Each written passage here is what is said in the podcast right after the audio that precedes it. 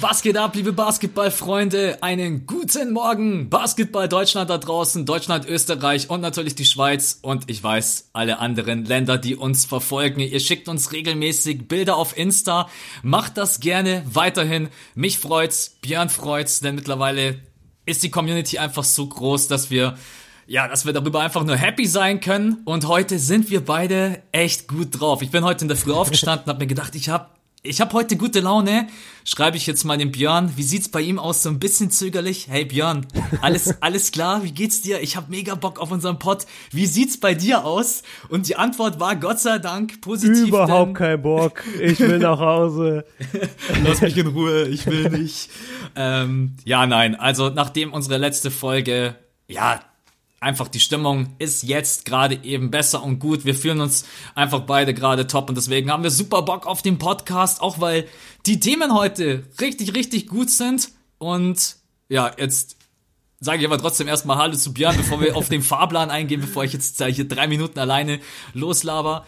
Servus. Ah, kein Thema. Ja, Servus, was geht ab? Wie versprochen, heute mit guter Laune, heute mit viel Zeit im Gepäck. Das sind die zwei Dinge, die ich in den letzten paar Wochen irgendwie nie liefern konnte. Aber jetzt ist es wirklich mal ein komplett anderes Thema. Ich bin selten so gut drauf gewesen in den letzten zwei, ja, was heißt in den letzten zwei, in den letzten Wochen überhaupt. Und ich hatte selten so viel Zeit für einen Podcast. Ich muss heute nicht weg zu einem Spiel, zu einem Training. Max, ich habe einfach nur Zeit und Bock. Also ich glaube, gehypter war ich selten auf einem Podcast und ich hoffe, das überträgt sich da draußen auf unsere, wir haben gerade nochmal in den Analytics nachgeschaut, mittlerweile wirklich pro Folge, wirklich jede Folge 10.000 Zuhörern oder mehr. Shoutout an die fünfte Viertel-Community. Ihr seid echt der Wahnsinn und damit ist mein Hallo vorbei und ich gebe wieder ab an Max, dass er euch reinnehmen kann in die Themen, die heute besprochen werden. Der größte Unterschied, um das einmal kurz aufzugreifen, noch ist tatsächlich, das ist seit Wochen mal wieder eine Folge, die wir entspannt am Dienstagvormittag aufnehmen. Nicht nach der Arbeit, nicht zwischen Tür und Angel, nicht Björn hat danach ein Spiel, ich komme gerade aus der Arbeit, alles irgendwie reingequetscht und der Unterschied ist schon, man merkt es einfach. Also einfach ausschlafen, ich war gerade eben noch im Training, die Vorbereitung war eine ganz andere und dann eine Folge mal ganz Max, entspannt. Die Leute wollen die Themen wissen. Ja, ist ja gut. Okay. Also wir sprechen, äh, ja, ihr könnt es euch wahrscheinlich denken, wir quatschen natürlich über das äh, All-Star Weekend wir haben Zeit darüber zu quatschen, weil es ist einfach bis Freitag noch Pause. Schweren Herzens, ja, müssen wir da leider einfach gemeinsam durch. An diese vier Tage Pause am Freitag nachts geht, Freitag nachts geht es dann weiter mit vier, fünf Spielen. Aber bis dahin haben wir Zeit und deswegen quatschen wir nochmal über natürlich das All-Star Game, das Format, über den Dunk Contest natürlich, äh, der alle da draußen, glaube ich, immer noch beschäftigt. Und wie versprochen, die Analyse yes. zu den Toronto Raptors, die mein Kanadier. Neu, mein neues Lieblingsteam. Ich, ich hatte so ein schönes Gefühl, mir die anzugucken. Ah, so schöner Basketball. Aber kommen wir später drauf. Ja, tatsächlich. Also hat super viel Spaß gemacht, aber wir quatschen später darüber, weil ähm, wir haben beide uns einfach vorgenommen, ein paar Spiele reinzuziehen. Äh, ich habe es bei dir in der Insta-Story gesehen. Du hast es, glaube ich, bei mir auch gesehen. Einfach yes. die Zeit, sich mal zu nehmen, wirklich sich Spiele in Ruhe anzugucken und keine Highlights. Und dann merkt man schon auch den extremen Unterschied, äh, ja, wie man einfach die Offensive und Defensive, nicht nur in einem Spiel, ein Spiel ist auch immer so nicht repräsentativ, ja. aber da quatschen wir später drüber. Ähm, jetzt machen wir erstmal eine ganz kurze Mini-Einleitung. Und zwar habe ich mir heute einfach mal so gedacht, weil mein Schlafrhythmus momentan irgendwie, also ich schlaf gut, aber ich schlafe ganz komisch und also ich gehe manchmal um 1 Uhr, 2 Uhr nachts ins Bett und mhm. dann wache ich trotzdem um 6 Uhr auf und bin topfit, wo ich mir so denke, was ist mit meinem Körper los? Dann komme ich, ich aber. Ich kann dir das sagen dein Körper ist voll gepumpt mit Endorphinen, weil du ihm Workouts ohne Ende ballerst. Also wer das da draußen nicht weiß, wer Max nicht bei Instagram verfolgt, der Junge wird langsam zum Terminator da draußen. der, ey, jedes Mal, wenn du im Gym pumpen bist, denke ich mir, ey, Alter, der hat, der hat doch schon wieder drei Kilo Muskelmasse zugenommen. Ich bin der neue Kenneth Farid aus der NBA. safe, safe. Ja, nee, also da, ja, man muss schon sagen, also wenn man sich wirklich gut ernährt und wenn man auch Sport macht, muss jetzt nicht mal Fitnessstudio sein, einfach laufen, einfach nebenbei was machen, selber Basketball spielen.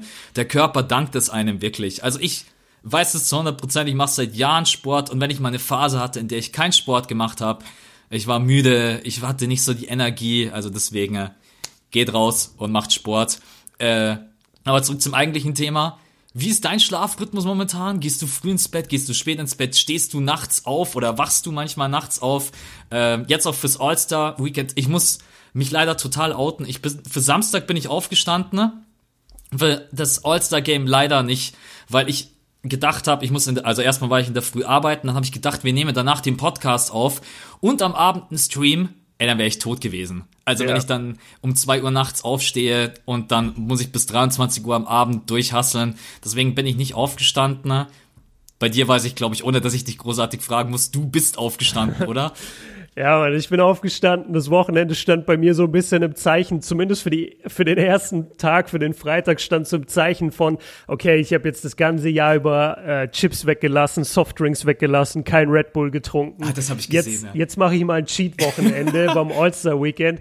Und ich habe mich wirklich Freitag Nacht hingesetzt, so ab elf und dachte so, geil, jetzt Pringles. Und ich habe eine halbe Packung Pringles gegessen und mir war so übel davon. Ey, so widerlich. Ich habe ich hab echt fast gekotzt. Und das, also da, der Teil ist dann damit direkt wieder weggefallen. Aber ich habe es trotzdem geschafft, für alle Events aufzustehen. Hatte unfassbar viel Spaß, weil es einfach ein geiles All-Star-Game war. Wirklich von Freitag über Samstag zu Sonntag. Wir werden gleich nochmal über alles sprechen. Die, die Events waren super, die Games waren super, alles top. Und der Schlafrhythmus, hat sich jetzt aber doch ganz schnell wieder angepasst. Also ich bin die Wochen davor nicht aufgestanden für Spiele, sondern habe sie am nächsten Morgen geguckt. Dadurch habe ich einen normalen Schlafrhythmus momentan. Und jetzt beim All-Star-Weekend habe ich zwar drei Tage sozusagen einen schlechten Schlafrhythmus gehabt, habe jetzt aber gestern eigentlich nichts davon gemerkt und bin gestern auch normal ins Bett, bin heute aufgewacht, auch zu einer normalen, naja, wobei um 6 Uhr morgens, also ein bisschen früher als sonst. Ähm, aber alles easy. Also ich, mir, mir geht's richtig gut. Ich, ich habe das Gefühl, ich hatte so einen richtig starken Januar NBA Blues. Ich hätte keinen Bock auf die NBA. Äh, es hat mich nicht interessiert, wer spielt. Es hat mich, es, es hat mich einfach null gecatcht. Und, und das ist eine ganz schlechte Kombi, wenn du einen NBA-Kanal hast und darüber eigentlich berichten musst, was in der NBA abgeht. Aber ich habe es einfach nicht gefühlt und ich hing immer nur so durch den Tag über. Aber jetzt habe ich das Gefühl, nachdem halt jetzt auch so langsam die Normalität wieder einkehrt äh, nach, nach dem tragischen Unfall, ist man, also ist bei mir dieser Januar-Blues weg. Und darüber bin ich sehr happy. Und ich habe jetzt die Spiele von Toronto geguckt. Zwar auch immer im Real Life, klar, weil die waren ja nicht live. Aber das hat sich gut angefühlt. Und ich, ich bin richtig heiß auf die nächste Saisonhälfte. Schlafrhythmus relativ normal momentan. Ja, jetzt geht's dann auch endlich in die heiße, heiß, heiße, jetzt geht's dann endlich in die heiße Phase. Also jetzt doch zwei, zwei Monate, dann stehen die ja, Playoffs Mann. vor der Tür. Yes, also sir. jetzt gibt's keine Ausreden mehr, jetzt gibt's kein Load Management mehr, außer du bist irgendwie. außer du bist die Clippers. außer du bist die. Äh, ja, hey, hallo, Props an äh, hier Kawhi Leonard, der hat hier voll durchgehustelt.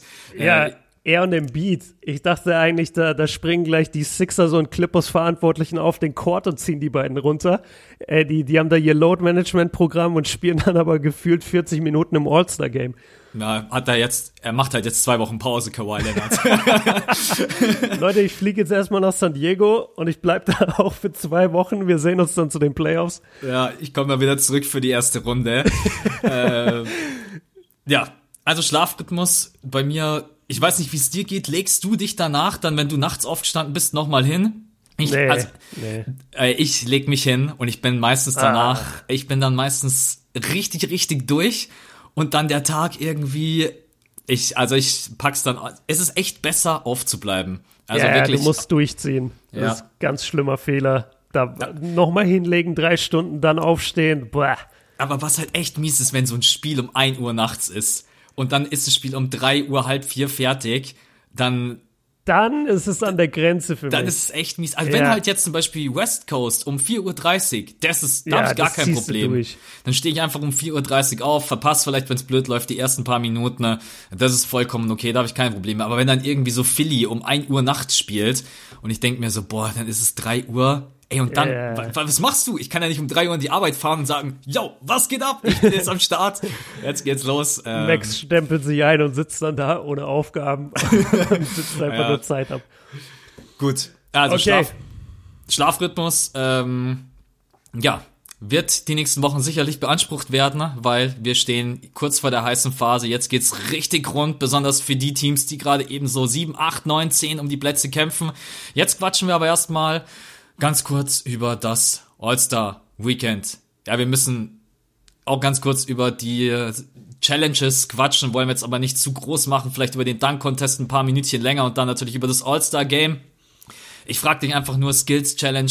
Wir haben letzte Woche drüber gequatscht. Es ist eigentlich der Event, das Event, was jeder schaffen kann. War ein ja. bisschen überrascht, wie krass viele doch Probleme mit dem Pass haben. Ja, und, und vor allem die ganzen Kleinen. Genau, also die ganzen Big Men haben alle Guards in der ja. ersten Runde einfach rausgekickt, wo ich mir gedacht habe, Mega okay. Gut, ey. also wenn ich jetzt euer Head Coach wäre, würde ich auch mal sagen, hey du, mal eine Frage, was war da eigentlich am All-Star Weekend los? Ähm, und am Ende gewinnt das Bam Adebayo. Wo ich, ich mag den Typen ohne Ende, habe mich super für ihn gefreut. Es ist aber schon auch, äh, also es zeigt eigentlich genau das, was du letzte Woche gesagt hast. Das kann halt auch ein Big Man einfach gewinnen du brauchst einen guten Tag, du musst den Pass sofort reinklatschen ne? und dann der Dreier.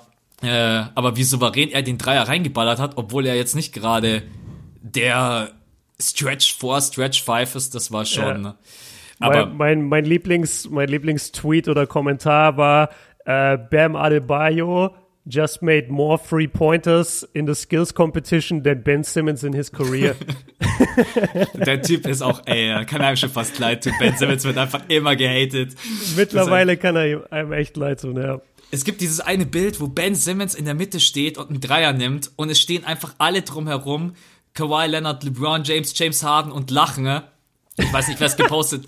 Ich glaube, NBA Memes auf Insta hat's yeah. gepostet yeah. und hat runtergeschrieben, so ein Wort, was alles beschreibt. Es ist einfach so, du siehst halt alleine schon an seiner Wurfhaltung, die ist so wack.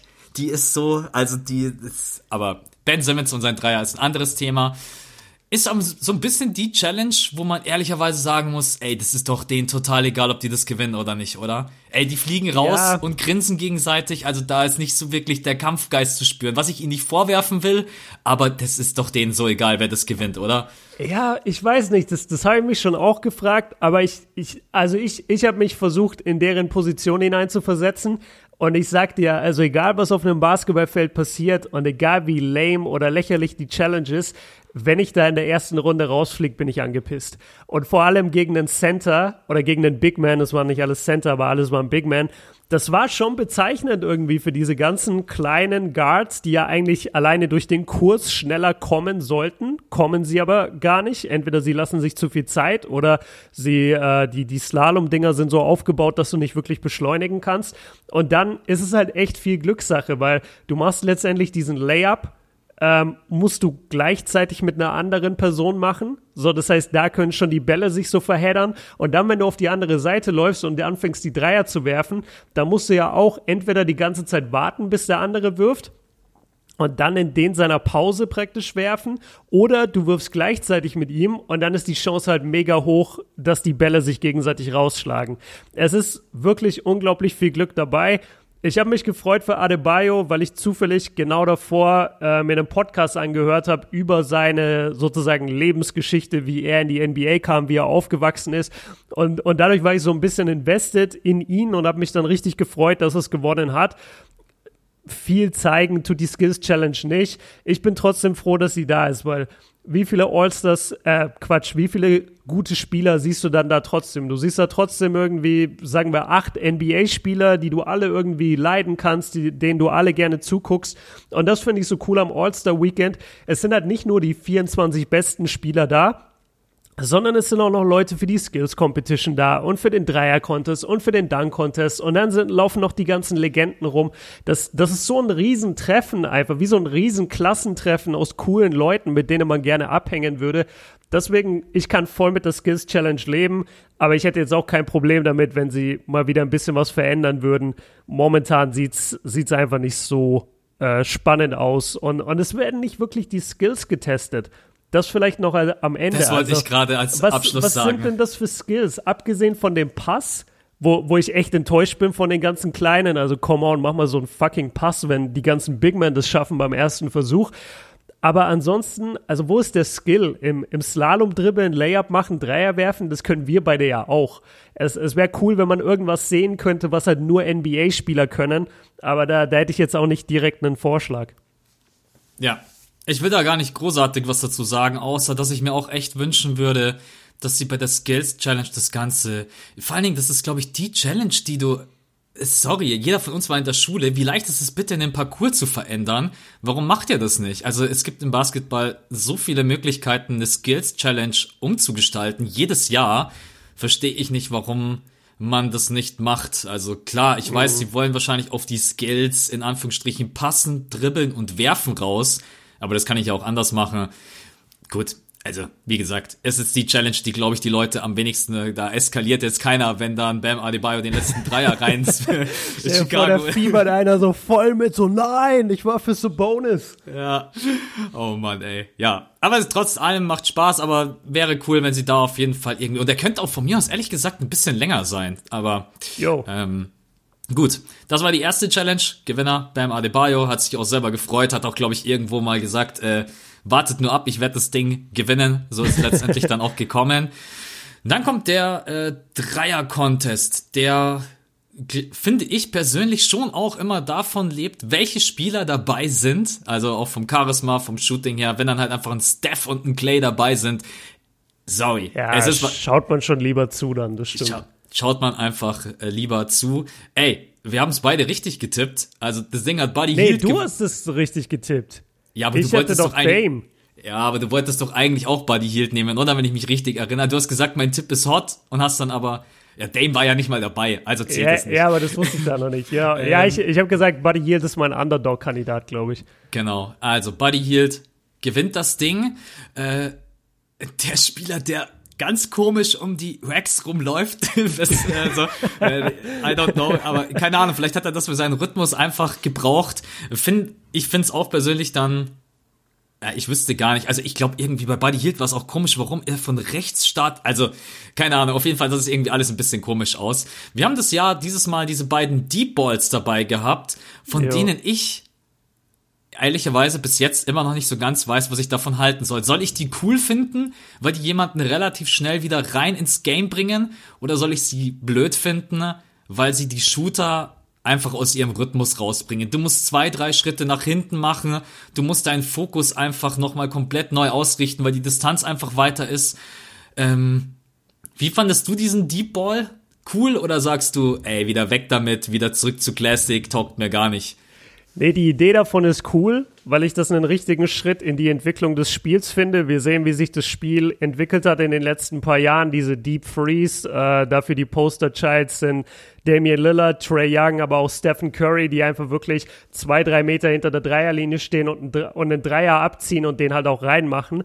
Das finde ich super, dass, dass da praktisch ein Schritt in die richtige Richtung gemacht wurde. Was mich aber dann während des äh, wie sagt man, während des Contests wirklich gestört hat, war, dass die ja zwischen den Racks eingebaut sind. Und da hatte ich nicht so irgendwie groß dran gedacht. Ich, ich hatte mir das eher vorgestellt, man macht seine Racks und hat dann am Ende irgendwie nochmal Zeit, an so diesen Spot zu gehen. Ja. Vielleicht ohne Zeitbegrenzung.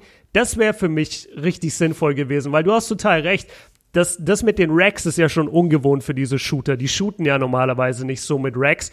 Dann müssen sie da die ganze Zeit hin und her laufen und dann hast du es jetzt auch noch so, dass zwischen, zwei, zwischen drei Racks jeweils zwei Deep Ball Dreier sind, wo du ein, zwei Schritte weiter hinter musst und nur einen Ball wirfst und der zählt dann drei Punkte also es ist schon schwierig für den Rhythmus.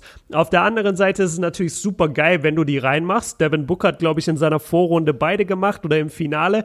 Und da hast du natürlich einen Score von sechs, wo die anderen erstmal sechs normale Bälle treffen müssen oder drei Moneyballs, dass sie das matchen können. Also an sich finde ich die Idee ganz cool. Ich mag das auch, dass man den Score verändert. Und ich mag es vor allem auch, dass man äh, eben sich an den Deep Free, der halt immer prominenter wird in der NBA, dass man sich da ranwagt und sagt, wir nehmen den in die Competition auf. Aber Rhythmus, ganz großes Thema. Mein Vorschlag, alle Racks durchmachen Und dann gibt es einen Deep Free, wo man hingehen kann ohne Zeitbegrenzung. Also musst natürlich trotzdem gleich werfen, aber du bist jetzt nicht gebunden an fünf Sekunden. Dann läufst du dahin, nimmst ein Dribbling, nimmst den Deep Free wirklich in der Nähe der Mittellinie und nicht so nah an der Dreierlinie und der zählt dann fünf Punkte oder sowas. Das, das fände ich eine super Idee. Ähm, ich fand den Dreier-Contest aber trotzdem spannend und ich muss dir ein bisschen widersprechen. Ich finde nicht, dass er so, also klar, du, du schaltest eher ein, wenn du die großen Namen siehst, aber eigentlich ist es total egal während des Contests, wann Steph Curry schießt oder jetzt in dem Fall Trey Young und Devin Booker. Es, was, was mich immer aus meinem Sitz holt, ist, wenn mehrere Würfe in Folge reinfallen. Und es kann von Joe Harris kommen, das kann von Buddy Yield kommen, das kann aber auch von Trey kommen. Egal, wer das schafft, so einen Run hinzubekommen von so sieben, acht Treffern hintereinander, ey, da hast du mich. Und da bin ich so dabei und fieber sowas von mit.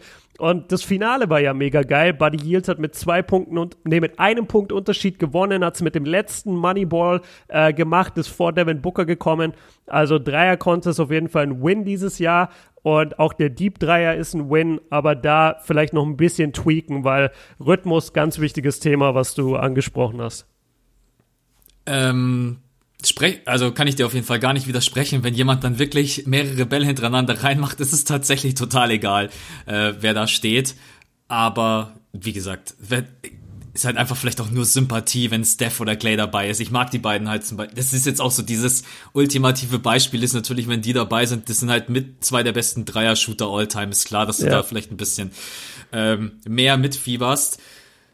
Ich gehe total mit dir mit. Also ich würde auch sagen, alle Racks durchmachen und am Ende dann einen oder von mir aus auch zwei Deep Balls. Aber so dieses mittendrin, das bringt die Jungs einfach aus dem Rhythmus. Wir haben das, glaube ich, sogar im letzten Podcast angesprochen. Diese Hand-Augen-Koordination. Man hat das bei vielen gemerkt, bei Trey Young, Devonta Graham. Das ist einfach nicht in-game ein, zwei Dribble-Moves und den Ball dann so in der Hand haben, wie man ihn halt in-game in der Hand hat, sondern yeah. du gehst hin, du nimmst ihn, du musst ihn direkt nehmen, du kannst ja den Ball jetzt einfach nicht, du hast einfach ein ganz anderes Gefühl und das, dementsprechend haben auch einige, also manchmal so daneben gezimmert, dass ich Voll. mir schon gedacht habe, ey, okay, ey, was? Devin was? Booker, Devin Booker hatte, glaube ich, einen Airball mit dem ersten Ball von seinem Moneyball-Rack. Ja, das, ja. das fand ich auch krass. Also der, da ist es schon den ganzen Kurs gelaufen und steht dann in der Corner an seinem Moneyball-Rack und airballt erstmal so richtig hart den Moneyball, den ersten. Was, was, was noch dazu kommt zu dem, was du gesagt hast, das wird auch immer wieder vergessen, diese Spieler sind auch normalerweise nicht dran gewöhnt, dass sie alleine auf dem Feld stehen. Normalerweise stehen da immer mit dir auf dem Feld mindestens neun andere Leute. Aber wenn du dann da wirklich mal in der Arena bist vor 20.000 Leuten und dann auch noch werfen musst und wie du es auch gesagt hast, den Ball nicht so in den Hand, in den Händen hast, wie du es kennst. Du hast nicht das normale Warm-up gemacht, das du sonst immer machst. Das ist ja kom eine komplett andere Welt. Deswegen nehmen es die meisten wahrscheinlich auch nicht so ernst und sagen, ja, ey, komm, es ist egal, ob ich hier gewinne oder nicht. Das, das ist schon ein wichtiger Faktor, den, den man nicht unterschlagen darf. Diese Spieler sind nicht daran gewöhnt, dass sie alleine vor 20.000 Leuten stehen. Basketball ist ein Teamsport, das sind keine Tennisspieler. Absolut. Und was man nicht vergessen darf, nimm mal so viele Bälle hintereinander in 60 Sekunden, dein Arm wird schwerer Safe. als äh, Safe. jeder Betonglotz da draußen. Ne?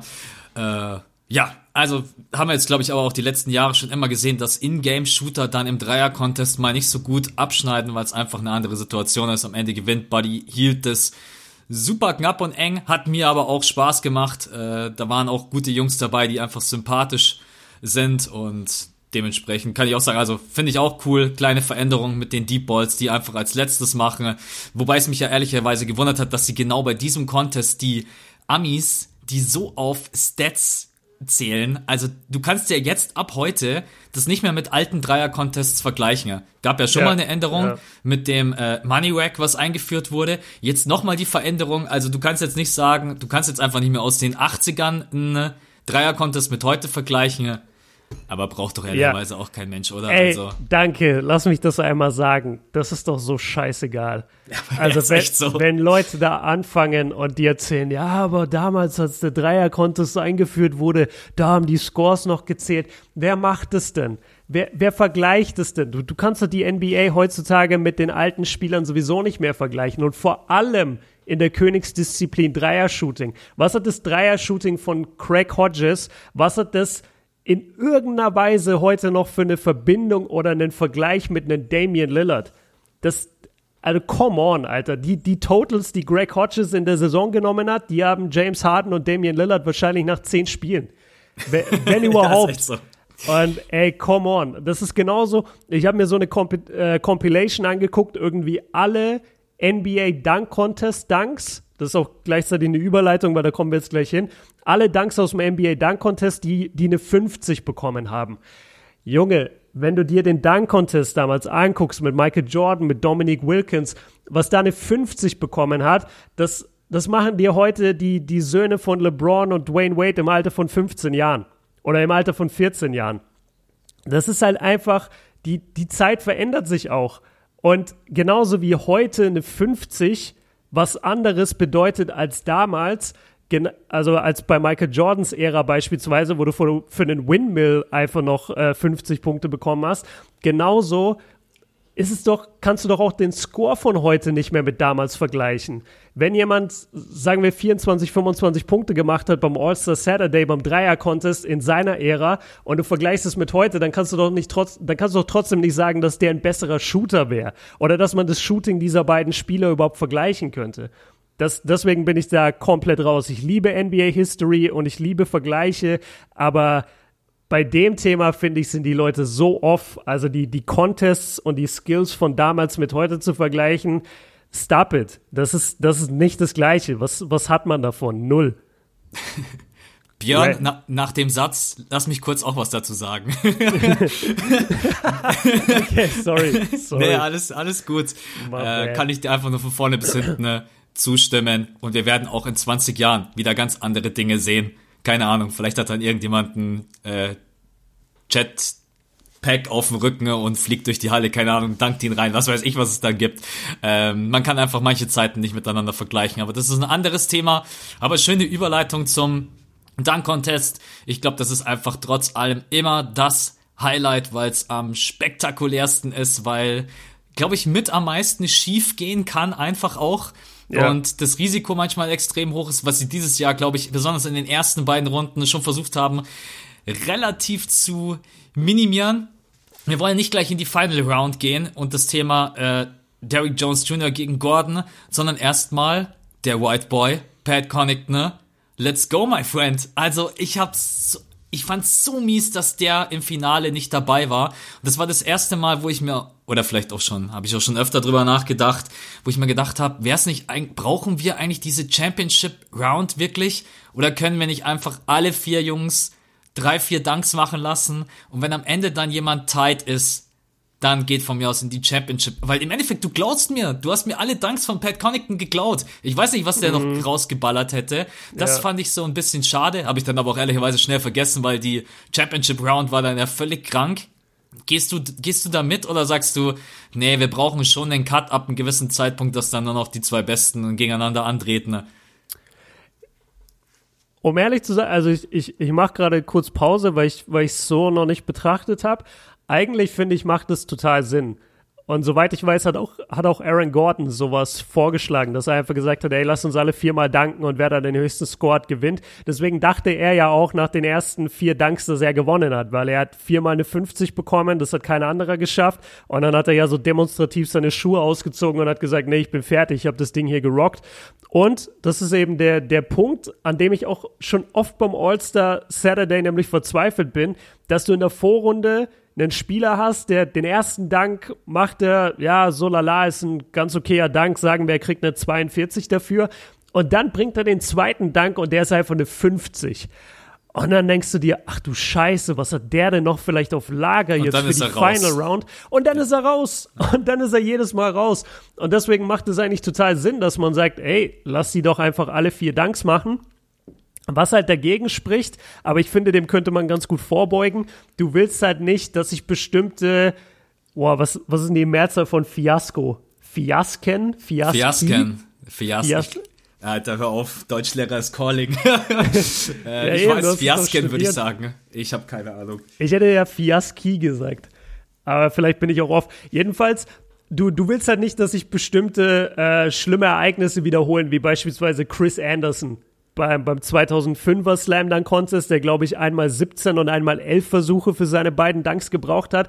Also du, du musst es halt deckeln, dass, dass du wirklich nur drei Versuche und danach bist du raus, weil dann könntest du auch wirklich alle Contestants vier Dunks machen lassen. Bin, bin ich eigentlich voll bei dir. Ich, ich finde es total schade, dass ich nicht gesehen habe, was Pat Connaughton noch im Petto hatte, weil beide Dunks haben mich überrascht.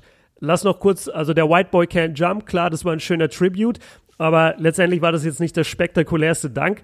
Aber das Ding über Janis mit dem Backboard-Tab, also das, go. das habe ich nicht erwartet, ey. Spring ich hab's gar nicht über gecheckt. Janis. Ich hab's ja. gecheckt. Äh, gleich, gleich als ich es live gesehen habe und, und bin fast vom Stuhl gefallen, weil ich es nicht geglaubt habe. Und dann habe ich ewig auf die Zeitlupe gewartet. Der, der springt über Janis, tappt den Ball noch ans Backboard und slammt ihn dann two-handed rein. Und das irgendwie mit 1,96. Als White Boy muss man halt dazu sagen, ist einfach so, egal ob man das jetzt hören will oder nicht. Das ist einfach schon mal next level impressive. Und ich, ich hätte das echt gerne gesehen im Finale. Deshalb bin ich voll für deinen Vorschlag. Ja, gute Idee. Respekt erstmal, dass du es gleich gesehen hast. Ich bin ehrlich, ich habe gedacht, er hat den Dank irgendwie gerade eben so noch reinbekommen. Das hm. sah ganz komisch aus aus der ersten Perspektive. Und dann kommt die Slow-Mo und dann merkt, die Halle war ja auch komplett leise. Ja, ja, genau. Und dann das kommt die Slow-Mo und dann plötzlich merkst du, wie die Halle plötzlich so, ja. Lärmpegel steigt. Ich hab's auch echt äh, am Anfang gar nicht gesehen, aber dann der Slow-Mo, ein richtig, richtig geiler Dank. Mega schade, dass es dann nicht weitergepackt hat. Äh, Woran mich das erinnert hat? An also ganz kurz, um das einzuwerfen, bei, beim legendären Dunk-Contest von 2000 mit Vince Carter und Tracy McGrady, da hatte Vince Carter den ersten Elbow in the Rim Dunk, den man, ja. den man damals gesehen hatte, wo er seinen ganzen Unterarm praktisch in den äh, Korb reingesteckt hat nach dem Dunk und, und da so kurz hing und dann wieder runterkam. Und er meinte das so, ich finde, es kommt nicht so rüber in der Übertragung, aber er äh, sagt bis heute, dass das so war, dass als er den Dank gemacht hat und wieder gelandet ist, die ganze Halle einfach leise war und keiner gecheckt hat, was gerade passiert ist. Und er dann so mit dem Kopf unten einfach in Richtung Bank gelaufen ist und sie dann währenddessen das, die Wiederholung des Danks auf dem Jumbotron gezeigt haben und dann die Halle ausgetickt ist. Und genau so war dieser Moment für mich von Pat Connaughton. Du, du hast es genau richtig beschrieben. Die Halle war wirklich leise. Und dann kommt dieses Replay. Ja, dann, dann kommt dieses Replay und bam, die Halle explodiert. Also, ja, Mann, schade. Hoffentlich sehen wir ihn nächstes Jahr nochmal. Das, das war echt, habe hab ich sehr bereut, dass wir ihn in der Final Round nicht sehen durften. Ja, und bevor ich es jetzt vergesse, die müssen einfach hier Fett kriegen. Sorry, dieses Sprichwort kennt, glaube ich, da draußen jeder. Die Jury. Hey, die Jury war, glaube ich, mit einer, ich will, wenn wir jetzt gleich auf dieses Thema zu sprechen kommen, mit Derrick Jones Jr. und Gardner, die waren einfach selber schuld, wie schnell die angefangen haben, 50er rauszuballern. Ja, ey, Mann. das ist, du, ey, ich habe letztens, ich habe letztens im Stream, ich habe letztens im Stream den Vergleich gebracht, das ist wie wenn du äh, dein erstes Date hast und beim ersten Date ballerst du alle Komplimente raus. Du machst dir den Hof, alles, was du, du hast schöne Augen und dies und das und jenes. Und dann beim zweiten Date, ja, dann stehst du da und was willst du dann machen? Deine 50 ist schon weg. Ja, deine, geht's nicht. Deine Ohrläppchen sind auch schön. deine Ohrläppchen sind auch schön. Oh, du hast aber schöne Augenbrauen. Ja. oh Mann, ey. Ja, nee, also das, äh, die Jury hat mich echt overkillt, wo ich mir manchmal gedacht habe, ey, was ist denn da los? Ja. Also, weiß ich nicht, ob da D-Wade und Scotty Pippen auch die richtigen waren, um äh, da Judges... D-Wade safe nicht. Ja. Als, als ehemaliger und vor allem All-Time Miami Heat-Spieler mit Derrick Jones Jr. im Ensemble.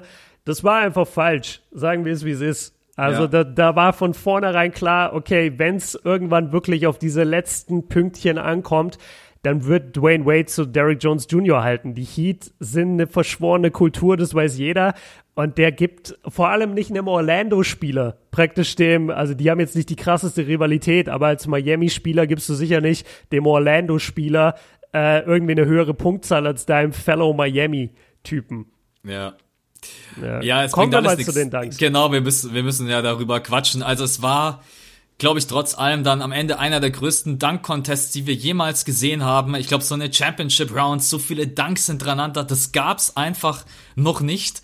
Äh, auch alleine, dass die beiden sich dann ja auch immer wieder was Neues einfallen lassen müssen, ne? Weil ich glaube, du bereitest einfach deine drei, vier Danks vor und dann irgendwann denkst du dir, ja geil, was, was, was soll ich jetzt denn noch machen? Also, da, ähm, das ist dann auch das Erste. Ich respektiere total, wie Derrick Jones Jr. seine Dunks alle im First Try reingeballert hat. Ja, Mann. Aber Derrick Jones Jr. hat auch immer den gleichen Between the Leg gemacht. Das ist einfach, es gibt, man kann bei beiden kritisieren, und das finde ich auch total fair. Man kann auch Gordon kritisieren, aber Derrick Jones Jr. ist man dann stellenweise so, also es war einfach von der Variation her, finde ich, ist mein persönliches Empfinden bei Gordon ein bisschen schöner, ein bisschen mehr Variation dabei.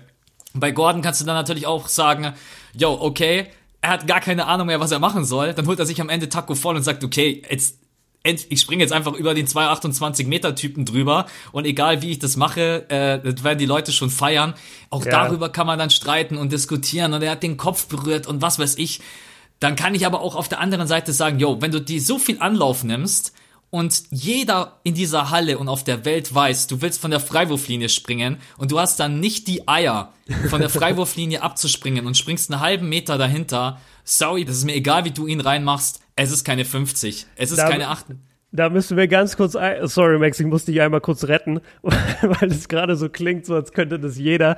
Wir müssen hier jetzt gerade sagen, wenn wir die Danker kritisieren, dass wir das auf dem aller, aller, aller, aller, allerhöchsten Niveau tun und auch den allerhöchsten Respekt vor den beiden haben. Also das soll, absolut. Das, das soll nicht so wirken, so, ja, Derek Jones, ey, jetzt jeder in der Halle kann das, streng dich halt mal an. Das, das will ich nur einmal betonen, weil das, das kann jetzt so rüberkommen, soll es aber in keinster Weise. Also, wir haben den allergrößten Respekt äh, vor dem, was die können. Respekt ist schon fast untertrieben. Also ich habe keine Ahnung, wie man so hoch springen kann und wie man so weit springen kann. Also das war jetzt wirklich nur Kritik auf diese Dunks gemünzt, so auf allerhöchstem Niveau. Aber es geht dann halt darum, wer ist der beste Dunker in der NBA? Nicht auf der Welt, da muss ich einige auch mal runterholen. Die NBA-Dunker sind nicht die besten Dunker auf der Welt. Das ist einfach, das Talk geht gar nicht it. mehr. Da draußen gibt es so viele junge Leute, die machen Dunks, wenn wir die beim Dunk-Contest sehen würden, ne, dann würde jeder die 10 nehmen und würde hinten dran eine 0 noch dranhängen und es hochheben. Also das ist einfach, gibt es extrem viele da draußen. Aber so in diesem Rahmen waren das unglaubliche Dunks, aber du musst dann halt sagen, okay, Derrick Jones Jr., ganz klar, versucht von der Freiwurflinie den Dank zu machen, tut es nicht. Gordon über Taco Fall, viele kritisiert, ja, der war nicht clean, er hat ihn berührt. Ich weiß zwar gar nicht, ob man über Taco Fall drüber springen kann und dann hält er auch noch den Ball einigermaßen ein bisschen hoch, ohne ihn zu berühren. Deswegen, ich rette mich jetzt hier einfach erstmal raus und frag mal dich. Ich habe nämlich absichtlich, und es ist mir dieses Mal wirklich sehr, sehr schwer gefallen, dein Video nicht direkt anzugucken, als du es rausgehauen hast. äh, deswegen weiß ich nicht deine Meinung zu diesem Thema. Wie hast du das gesehen? Wurde Aaron Gordon gerubbt oder sagst ja. du, Derrick Jones Jr. hat am Ende das verdient gewonnen? Ja, das, das ist irgendwie, mittlerweile habe ich mich so viel mit diesem Dunk-Contest befasst und habe ihn auch mehrfach geguckt und einmal sogar im Stream und dann nochmal für mich alleine. Mittlerweile, ich bleibe dabei, er wurde gerobbt, aber es gab auch schon davor Fehlentscheidungen. Also das, das Thema Between the Legs Dunks bei Derek Jones Jr. ist auf jeden Fall da. Kann man nicht anders sagen. Also wenn von deinen sechs Dunks, ich glaube vier mindestens Between the Legs sind, ist es ein bisschen viel. Auf der anderen Seite natürlich, er hat einen Between the Legs off the Backboard über einen Typen gestopft. Das hat das noch nie gegeben. Das haben selbst diese diese Profi-Danker, über die wir gerade gesprochen haben, die die Social Media Jungs, sogar die haben das gesagt. Sowas haben sie noch nie gesehen. Also das ist das ist die klarste 10 wahrscheinlich des Abends. Und bei Eric Gordon zum Beispiel gab es auch Momente, wo ich richtig enttäuscht war. Also zum einen, er hatte zwei Dunks, die sich relativ stark geähnelt haben, nämlich die beiden, wo er über Chance gesprungen ist aus der Vorrunde und der Finalrunde. Da ist er einfach letztendlich, das, das, das war nur von zwei verschiedenen Positionen auf dem Korb, also, aber es war letztendlich fast derselbe Dank. Und was ich dann auch einmal schwach fand in, der, in, de, in dem Stechen praktisch, da hat er einfach hat er sich nochmal Chance the Rapper geholt, der auch wirklich nicht besonders groß ist, also der nicht mal, glaube ich, die, die 1,80 hat. Und über den ist er drüber gesprungen between the legs. So, und den Dank hat uns Derek Jones Jr. schon in der Vorrunde über zwei Personen gezeigt. Und da dachte ich mir dann auch, ja, okay, muss das jetzt wirklich eine 50 sein, wenn er genau den gleichen Dank nachmacht? Also es, ich finde, ich finde, beide haben ähm, ab und zu mal ein etwas unfaires Judging bekommen. Ich bleibe aber dabei, dieser letzte Dank über Taco, einfach von dem, von dem Vibe, der geherrscht hat in der Halle zu diesem Zeitpunkt. Jeder wusste, ey, mit diesem Dank wird es jetzt entschieden. Aaron Gordon steht, ich glaube, ich habe ein paar Mal Eric gesagt, sorry dafür, Aaron Gordon steht in der Halle, guckt sich um, überlegt, was soll er machen. Auf einmal fängt es an, äh, dass so ein paar Leute Taco, Taco, Taco sagen und er, und er, und er guckt sich wirklich selber so um, so, ah ja, ah krass, da steht Taco voll, vielleicht springe ich einfach über den. Geht zu ihm hin, fragt ihn, ey, würdest du das machen? Schafft's im ersten Try. Ja, wenn man sich's 30 Mal dann angeguckt hat in der Wiederholung, dann sage ich auch, ja, okay, war vielleicht doch ein bisschen nicht so clean, wie es am Anfang aussah. Aber es wird ja nicht bewertet, wie gut war der Dank, nachdem ich ihn 60 Mal in Slow-Mo gesehen habe, sondern es wird bewertet, wie war der Moment in der Halle. Und der Moment in der Halle hat einfach nur geschrien, gib dem Jungen die 50. Moment. Ja, absolut. Gib dem Jungen die 50. Der hat sie sich verdient. Derek Jones Jr., wie du es gesagt hast, wir waren alle obwohl wir davon beeindruckt sind, boah, ein Schritt in der Freiwurflinie und dann Windmill. Das haben wir schon vor vier Jahren gesehen bei Zach Levine und wir haben das auch schon hier und da mal im Internet gesehen. Das ist jetzt nicht mehr das Krasseste, was jemand auf der Welt machen kann. Und da hat man sich wirklich gewünscht, ey Junge, dann geh doch wirklich für die Freiwurflinie clean. So versuch einfach die Freiwurflinie clean. Wenn du es packst, cool. Wenn nicht, dann halt nicht. Er hätte es locker gepackt, das muss man dazu sagen. Also schaut euch diesen Dank ja. nochmal an. Er hätte für mein Empfinden, wenn man sich's anguckt, seine Armlänge und seine Sprungkraft, er hätte es locker geschafft. Ja, also gehe geh ich auch von aus, dass es geschafft hätte. Und der Moment war einfach da für Aaron Gordon. Er hat 2016 nicht gewonnen. Da hatte er schon unmenschliche Danks, wirklich, wo man sich im Nachhinein denkt, ey, wie konnte er das verlieren? Aber Zach Levine war halt auch überragend. Und dann kommt er da jetzt zurück, hat sein Redemption, also sein Wiedergutmachungsdank-Contest sozusagen nach 2017, weil 2017 hat er komplett verkackt. Ähm, da war er, glaube ich, nicht mal im Finale, wenn ich mich richtig erinnere. Und jetzt ist er da, hat ein geiles Finale, springt über Taco Fall, der MVP, Janis, alle ticken aus. Und dann kommt das Jurymitglied 47 Punkte. Also ja. get the fuck out of here. Und, und man sieht, während die Jurybewertungen aufgehen, wie Dwayne Wade sich schnell sein, sein Mikrofon abnimmt, äh, wo er die ganze Zeit verbunden war mit TNT, mit der Crew, die das übertragen hat. Nicht, dass er jetzt noch äh, sich dazu äußern muss, weil die hätten ihn sicherlich in der Luft zerrissen. Und und es war einfach so abgekartet. Und das, das, er wurde gerobbt. Er wurde gerobbt, ganz klar. Es gab in der Vorrunde und in anderen Runden auch Wertungen, die ich so nicht unterschrieben hätte. Aber der Moment war da für Aaron Gordon und die haben in diesem Moment weggenommen. Und ich finde nicht, ähm, dass man das anders sehen könnte. Ganz, ganz ehrlich. Und das ist wirklich gerade sachlich von mir auseinandergenommen nach mehrfachen Gucken des ganzen Contests. So, so habe ich das Ganze wahrgenommen. Ich würde sagen, machen wir einen Haken dahinter. Für mich die größte Enttäuschung des Abends. Die Jury. Wie ja. man überhaupt auf die Idee kommt, sich da am Ende abzusprechen, finde ich sowieso im Nachhinein eine Frechheit. Werte einfach so, wie du es empfindest und nicht, wir wollen da noch eine, noch einen weiteren Dank haben, wo die beiden sowieso schon ans Limit gehen und dann macht auch einer noch, äh, in dem Fall, ich denke mal, es war D-Wade, was er will.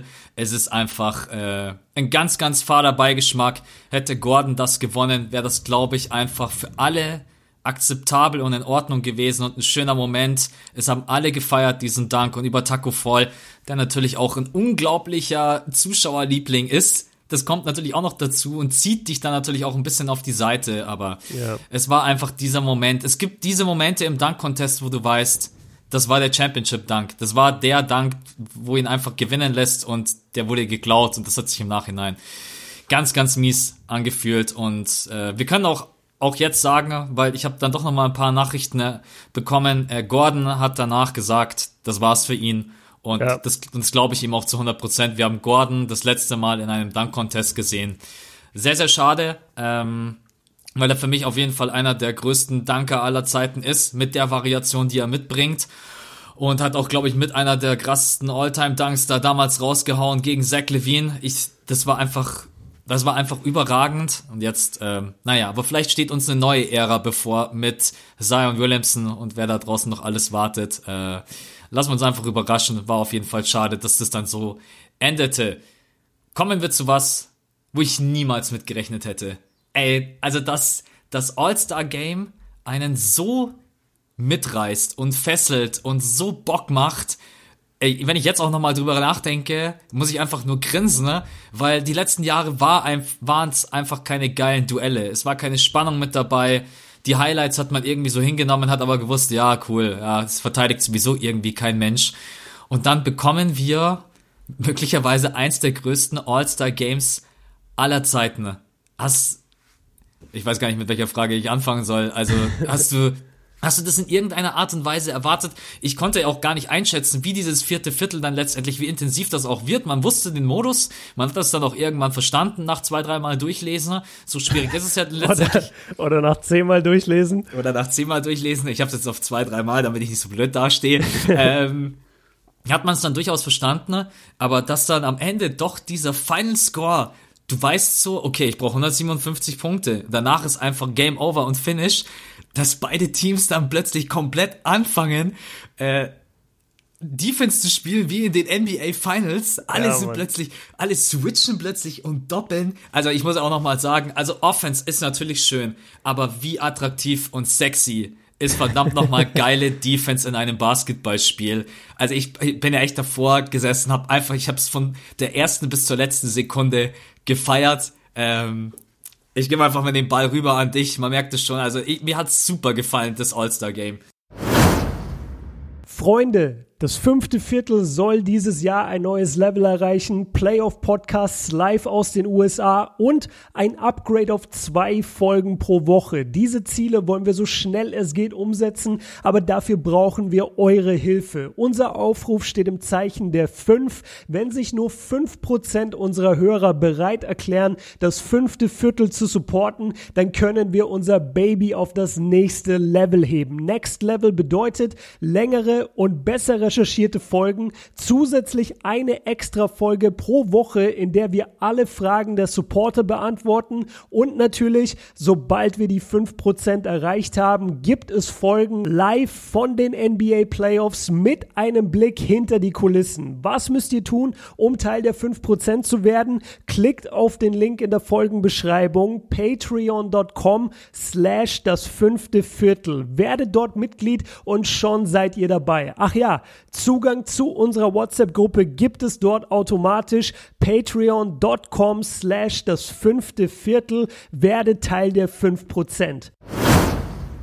Ey, es war, es war alles, was ich mir erträumt habe und mehr. Ich, ich konnte mir wirklich, saß davor und dachte mir, ich bin wie im Himmel gerade. Da stehen die vermeintlich zehn besten Spieler der Welt auf dem Feld und spielen wirklich die beste Defense, die sie in dem Moment spielen können.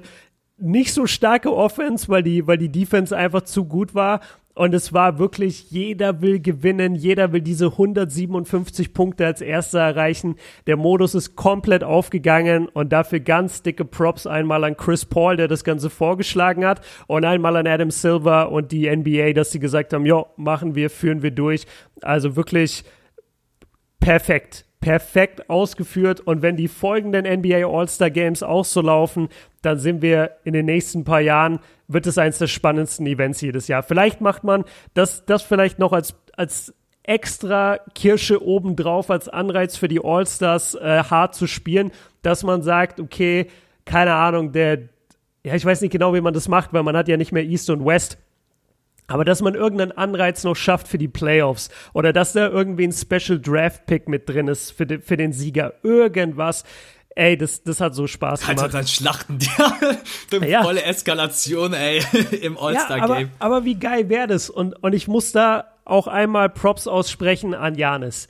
Janis ist der Einzige in den ja, wobei ich will nicht sagen der Einzige, weil ich fand, letztes Jahr war es auch schon relativ kompetitiv. Also se seit das angefangen wurde mit äh, vor zwei Jahren, dass man die Spieler wählen darf. Seit das angefangen hat, finde ich, ist es schon ticken kompetitiver geworden auf dem Feld. Aber klar gab es noch relativ wenig Defense allgemein. Janis war der einzige Spieler, seit er, die, seit er das erste Mal berufen wurde, der auch im All-Star-Game 120 Prozent gibt dem es scheißegal ist, ob die anderen sich nicht anstrengen, der einfach nur bei jedem Drive den Ring abreißen will, der 40 Punkte machen will und der mit einem MVP und mit einem Sieg nach Hause gehen will. Ist ihm bisher noch nicht einmal gelungen. Er hat jetzt, glaube ich, dreimal verloren gegen Team LeBron, ja. aber das wird noch kommen. Und was er im zweiten Viertel gemacht hat, nachdem Team LeBron hat Viertel 1 deutlich gewonnen, dafür gingen 100.000 Dollar äh, für diesen Sieg aus dem ersten Viertel an die Charity von Team LeBron. Und dann kam Viertel 2. Und eigentlich hätte es so weitergehen können. Team LeBron hätte weiterhin dominieren können. Aber Janis kommt einfach raus und scoret gefühlt 20 in Folge. Ich glaube, er hatte wirklich 20 oder 22 Punkte in diesem, in diesem zweiten Viertel. Und er hat damit so eine, so einen Standard gesetzt für dieses All-Star-Game und hat gesagt, ey Leute, so wir, wir versuchen hier 100% zu gehen. Ich ziehe euch jetzt mit. Wir gewinnen das Ding. Das war perfekt, wirklich. Dann das dritte Viertel ausgeglichen ausgegangen. Also wirklich in der letzten Sekunde spielt Trey Young noch einen Alley Oop auf äh, Rudy Gobert, der voll zerrissen hat beim All-Star Game. Und damit ist es ausgeglichen. Und ey, wie viel besser hätte es sein können? Team LeBron gewinnt Viertel 1, Team Janis gewinnt Viertel 2, Viertel 3 ausgeglichen, Viertel 4, also viertes Viertel ohne Zeitbegrenzung, einfach nur, wer scoret als erstes 157 Punkte. Das war so geil. Ich, ich kriege jetzt noch Gänsehaut und ich, ich glaube, ich werde mir das auch noch voll oft angucken, dieses vierte Viertel. Das ist, das ist der Basketballtraum. Ja, also man muss echt sagen, die Intensität in diesem Spiel war, war überragend. Also Janis ist einfach jemand, ey, ich glaube, man kann sich keinen besseren Teammate wünschen. Ne? Du weißt, der, der stirbt und lebt dieses Game.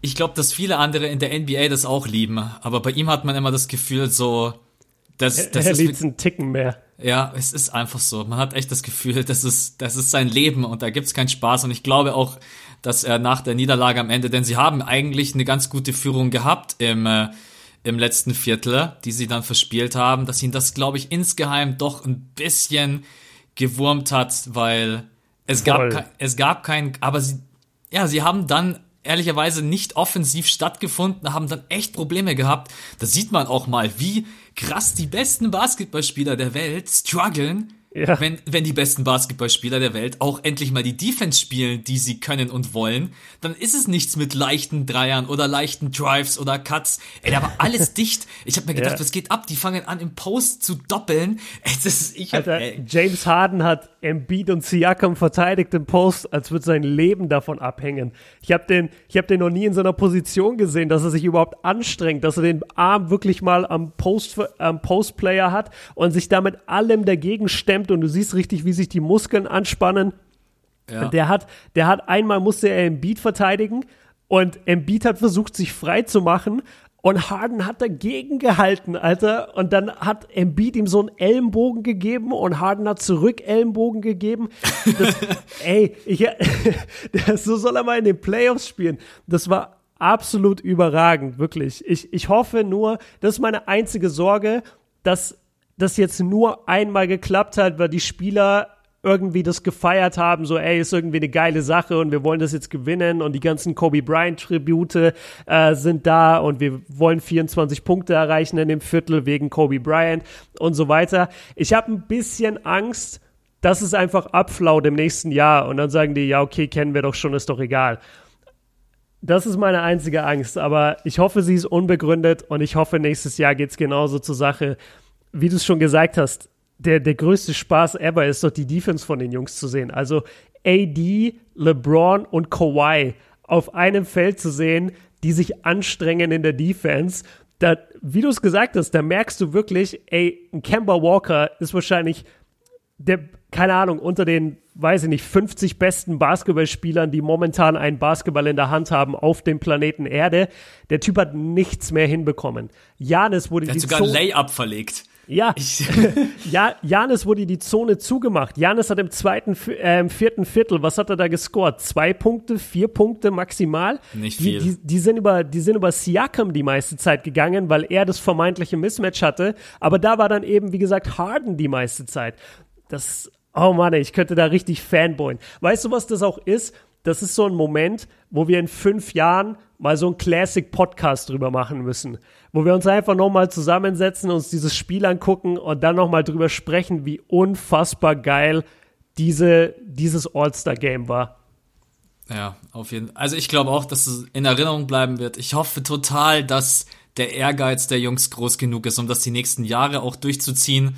Ähm, ist eigentlich schon zu 100% bestätigt, dass der Modus weiterhin so bleibt? Oder ich weiß ich es weiß gar nicht. nicht. Ich weiß nicht, ob, mit, ob das mit den 24 Punkten bleiben wird. Das war ja schon sehr Kobe-lastig. Ich fände es eigentlich eine schöne Geste, wenn es so bleibt, weil wir haben ja gesehen, dadurch ist es letztendlich, also es war genau die, die normale Länge von einem, von einem Viertel, also wie Ja. lange das halt normalerweise dauert.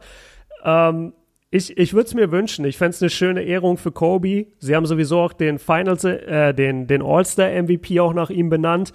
Und ich, ich fände es eigentlich ganz cool, wenn sie bei den plus 24 bleiben. Vielleicht sagen sie auch, nee, die Spieler sind dann zu erschöpft, das können die nicht mehr leisten, wir machen nur plus 15 oder so. Aber mal gucken. Also ich, ich, ich glaube nicht, dass die NBA nach so einem Erfolg sagt, ja, war ganz cool, aber wir gehen zurück zum alten Format. Das, das werden die, glaube ich, nicht machen. Glaube ich auch nicht und hoffe ich auch nicht. Trotz allem, ein Kritikpunkt gibt's und mir ist es persönlich gar nicht so aufgefallen, aber ich will es trotzdem mit reinnehmen, damit die Leute sich auch abgeholt fühlen. Ja. Ähm, ist es Voting Quatsch, wenn Starter wie Trey Young und Luka Doncic dann 15, 17 Minuten spielen und ein Chris Paul bekommt dann 29 Minuten? Mich persönlich, ich muss sagen, mich persönlich hat es jetzt nicht gestört. Ich verstehe allerdings die Frage und den Ansatz zu sagen, ey, warum wählen wir denn überhaupt Starter, wenn die Starter dann wesentlich, wesentlich weniger Minuten abreißen als andere Spieler, die eigentlich von der Bank kommen. Ja, weiß ich nicht, ob das, also das ist jetzt kein Problem von dem neuen Format. Das hängt ja oft von den Spielern auch ab. Also ich habe das schon öfter erlebt, dass, dass Spieler als Starter gewählt wurden und dann haben sie 10, 15 Minuten gespielt und waren dann wieder weg, weil sie von einer Verletzung zurückkehren oder weil sie einfach keinen Bock haben. Also da, da fallen mir schon ein paar Jungs ein. Ich glaube, bei Luca hatte das auch ein bisschen mit seiner Verletzung zu tun. Aber ich fand es eigentlich auch ganz spannend, dass man gesagt hat, ja, Jungs, ihr seid zwar ganz cool und so, aber lass mal die Veteranen hier übernehmen. Lass mal Chris Paul übernehmen. Lass mal, ja, also ich, ich finde es auch interessant, wie Leute wirklich jetzt so dieses Event hernehmen, um irgendwie gegen Chris Paul äh, zu gehen und, und meinen, Chris Paul ist so viel schlechter als Luca und bla bla bla. Tun sie? Ja, habe ich echt, ja, wurde mir ein paar Mal geschrieben, ey, wie kann man, wie kann man diesen alten Sack äh, Chris Paul drinnen lassen, wenn Luca auf der Bank sitzt? Chris Paul ist verdammt nochmal einer der besten Point Guards aller Zeiten, ne? Und hat er auch an diesem Abend bewiesen. Sorry. Exactly. Exactly. Er hat es ja auch bewiesen. Ist ja nicht so. Also der einzige, wo ich wirklich einen Kritikpunkt äußern müsste, wäre Kemba. Also Kemba ist meiner Meinung nach einfach in dem vierten Viertel nicht mehr klar gekommen. Entweder er war müde oder er hat nicht damit gerechnet, dass das so intensiv wird oder er kann dieses Level einfach nicht handeln. Aber bei Team Janis war jetzt auch keiner, wo ich mir dachte, okay, schick den drauf, weil er hat halt jetzt nicht die stärksten Spieler gepickt, sondern eher die, die besten Chemistry-Leute. Vielleicht ein Donovan Mitchell, der ein bisschen mehr Scoring gebracht hätte, vielleicht in dem Moment, vielleicht aber auch nicht. Ich, ich habe kein Problem damit, dass die so wenig gespielt haben. Ich finde, beim All-Star-Game ist niemand dir was schuldig. Wenn du ein Starter bist, klar will ich dich dann auf dem Feld sehen, aber wenn, ey, es ist das All-Star-Game. Also wenn es mal nicht geht, dann geht's halt nicht. Und gerade bei Trey und Luca, das, das ist ja nicht Dirk und Dwayne Wade vor dem Jahr. Also wo du weißt, du siehst die nie wieder und dann spielen sie zwei Minuten, das ist natürlich enttäuschend. Trey und Luca sind hoffentlich die nächsten zehn Jahre bei jedem All-Star-Weekend dabei. Dann habe ich da jetzt kein Problem damit, wenn Chris Paul, der das Ding sowieso praktisch erfunden hat oder introduced hat, dass der dann in diesen Minuten auch auf dem Feld stehen darf, zumal er halt auch einfach der beste Point Guard auf dem Level meiner Meinung nach ist. Also hat Luca bewiesen, dass er auf dem Level auch spielen kann. Wahrscheinlich kann er es. So No Front gegen Luca. Aber also das, wie du es gesagt hast, das ist halt Chris Paul. Das ist jetzt auch kein dahergelaufener. Ist jetzt nicht so. ja, ist halt so. Also man könnte jetzt wirklich argumentieren, sagen wir, es wäre Kyrie. Ja, Kyrie ist so ein bisschen an, an der Grenze, wo ich sage, Dahergelaufener. Nein, das nicht, aber da, das ist wirklich an der Grenze, wo du sagen könntest, ja gut, also Luca ist wahrscheinlich schon deutlich besser gerade. Warum nicht Luca reinstellen? Und Luca hat auch eine gewisse Größe, Luca kann rebounden, so gib mir Luca. Jetzt nur, jetzt nicht alle Kyrie-Fans ausflippen, ich sag nur, da könnte man das Argument bringen. Aber, also sorry, gegen CP3 und ich, ich glaube auch, dass LeBron da ein Wörtchen mitzureden hat im Huddle. Und wenn er sagt, ey, ich will CP3 auf dem Platz, dann kriegt er halt Chris. Und dann kriegt er eben nicht Luca. Er, er respektiert Luca trotzdem, aber mit CP3 war er halt schon bei den Olympics und sonst irgendwo. Nee, habe ich, hab ich wenig Problem mit und ich habe auch kein Problem damit, wenn Starter ein bisschen weniger spielen. Sehe ich genauso. Also muss ich gar nicht großartig irgendwas dazufügen. Ja. Ähm, wollte die Frage aber auf jeden Fall mit reinnehmen, weil es doch einige da draußen beschäftigt hat. Machen wir da einen Haken dahinter und benutzen den letzten Punkt als Überleitung. Äh, denn es gab natürlich das schon angesprochen, MVP Award wurde umbenannt. Äh, Kawhi Leonard ist jetzt der Erste, der ihn eingesackt hat. Verdient oder es gab einige, die ihn, glaube ich, bekommen hätten können. Ja. Jetzt letztendlich hat's Kawhi Leonard getroffen bekommen, der ehemalige Raptor, über den wir gleich noch quatschen werden. Verdient oder hast sagt dein Gefühl dir irgendwie irgendwie habe ich einen anderen auf dem Zettel gehabt hätte ich irgendwie cooler gefunden weil Kawhi Leonard hat ja am Anfang der hat ja sechs von sechs Dreiern getroffen ich habe mir ja, gedacht was ist denn mit dem los hat ja. er irgendwie vor die äh, 81 äh, von äh, also äh, war dann habe ich mal am Anfang aber ist dann wieder alles ein bisschen abgeflacht ähm, deswegen einfach nur die, die echt ganz kurze Frage ja nein anderer MVP oder sagst du ist für mich vollkommen okay ja, ich habe mir gerade nochmal den, den Boxscore jetzt aufgerufen, einfach nur um zu gucken, ob ich irgendjemand übersehe. Für mich war Kawhi schon die ganze Zeit eigentlich der beste Spieler auf dem Feld. Ich war auch im vierten Viertel, war die ganze Zeit mein Gedanke immer nur, gib den Ball an Kawhi. Ich glaube, es gibt keinen besseren Scorer oder sagen wir keinen effektiveren Scorer momentan in der NBA als Kawhi. Bestimmt laut Statistiken schon, aber ihr wisst, glaube ich, was ich meine. Gerade so in Klatschsituationen, gib ihm den Ball, er wird in die Zone irgendwie kommen und wird da irgendwie sein Fadeaway los. Und das Ding sitzt halt wirklich so bombensicher wie bei Michael Jordan. Deshalb für mich geht's voll klar. Er hatte die meisten Punkte von allen. Er hatte sieben Rebounds, vier Assists, zwei Steals. Wahnsinnig effektiv aus dem Feld und von der Dreierlinie. Für mich geht's klar.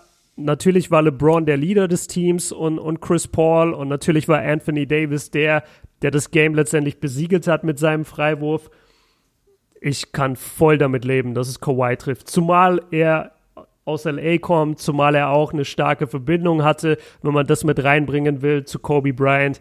Also für mich geht es total klar. Für mich auch. Also absolut verdient MVP geworden vom Scoring her, Rebounding, Defense. Äh, vollkommen. Ja. Wenn äh, Janis noch ein paar Punkte gemacht hätte im vierten und hätte sie zum Sieg geführt, dann natürlich dann, es Janis, 100 Prozent. Dann Janis. Ja. Äh, stell dir übrigens vor, LeBron James trifft diesen einen Dreier von Digga. acht Meter hinter.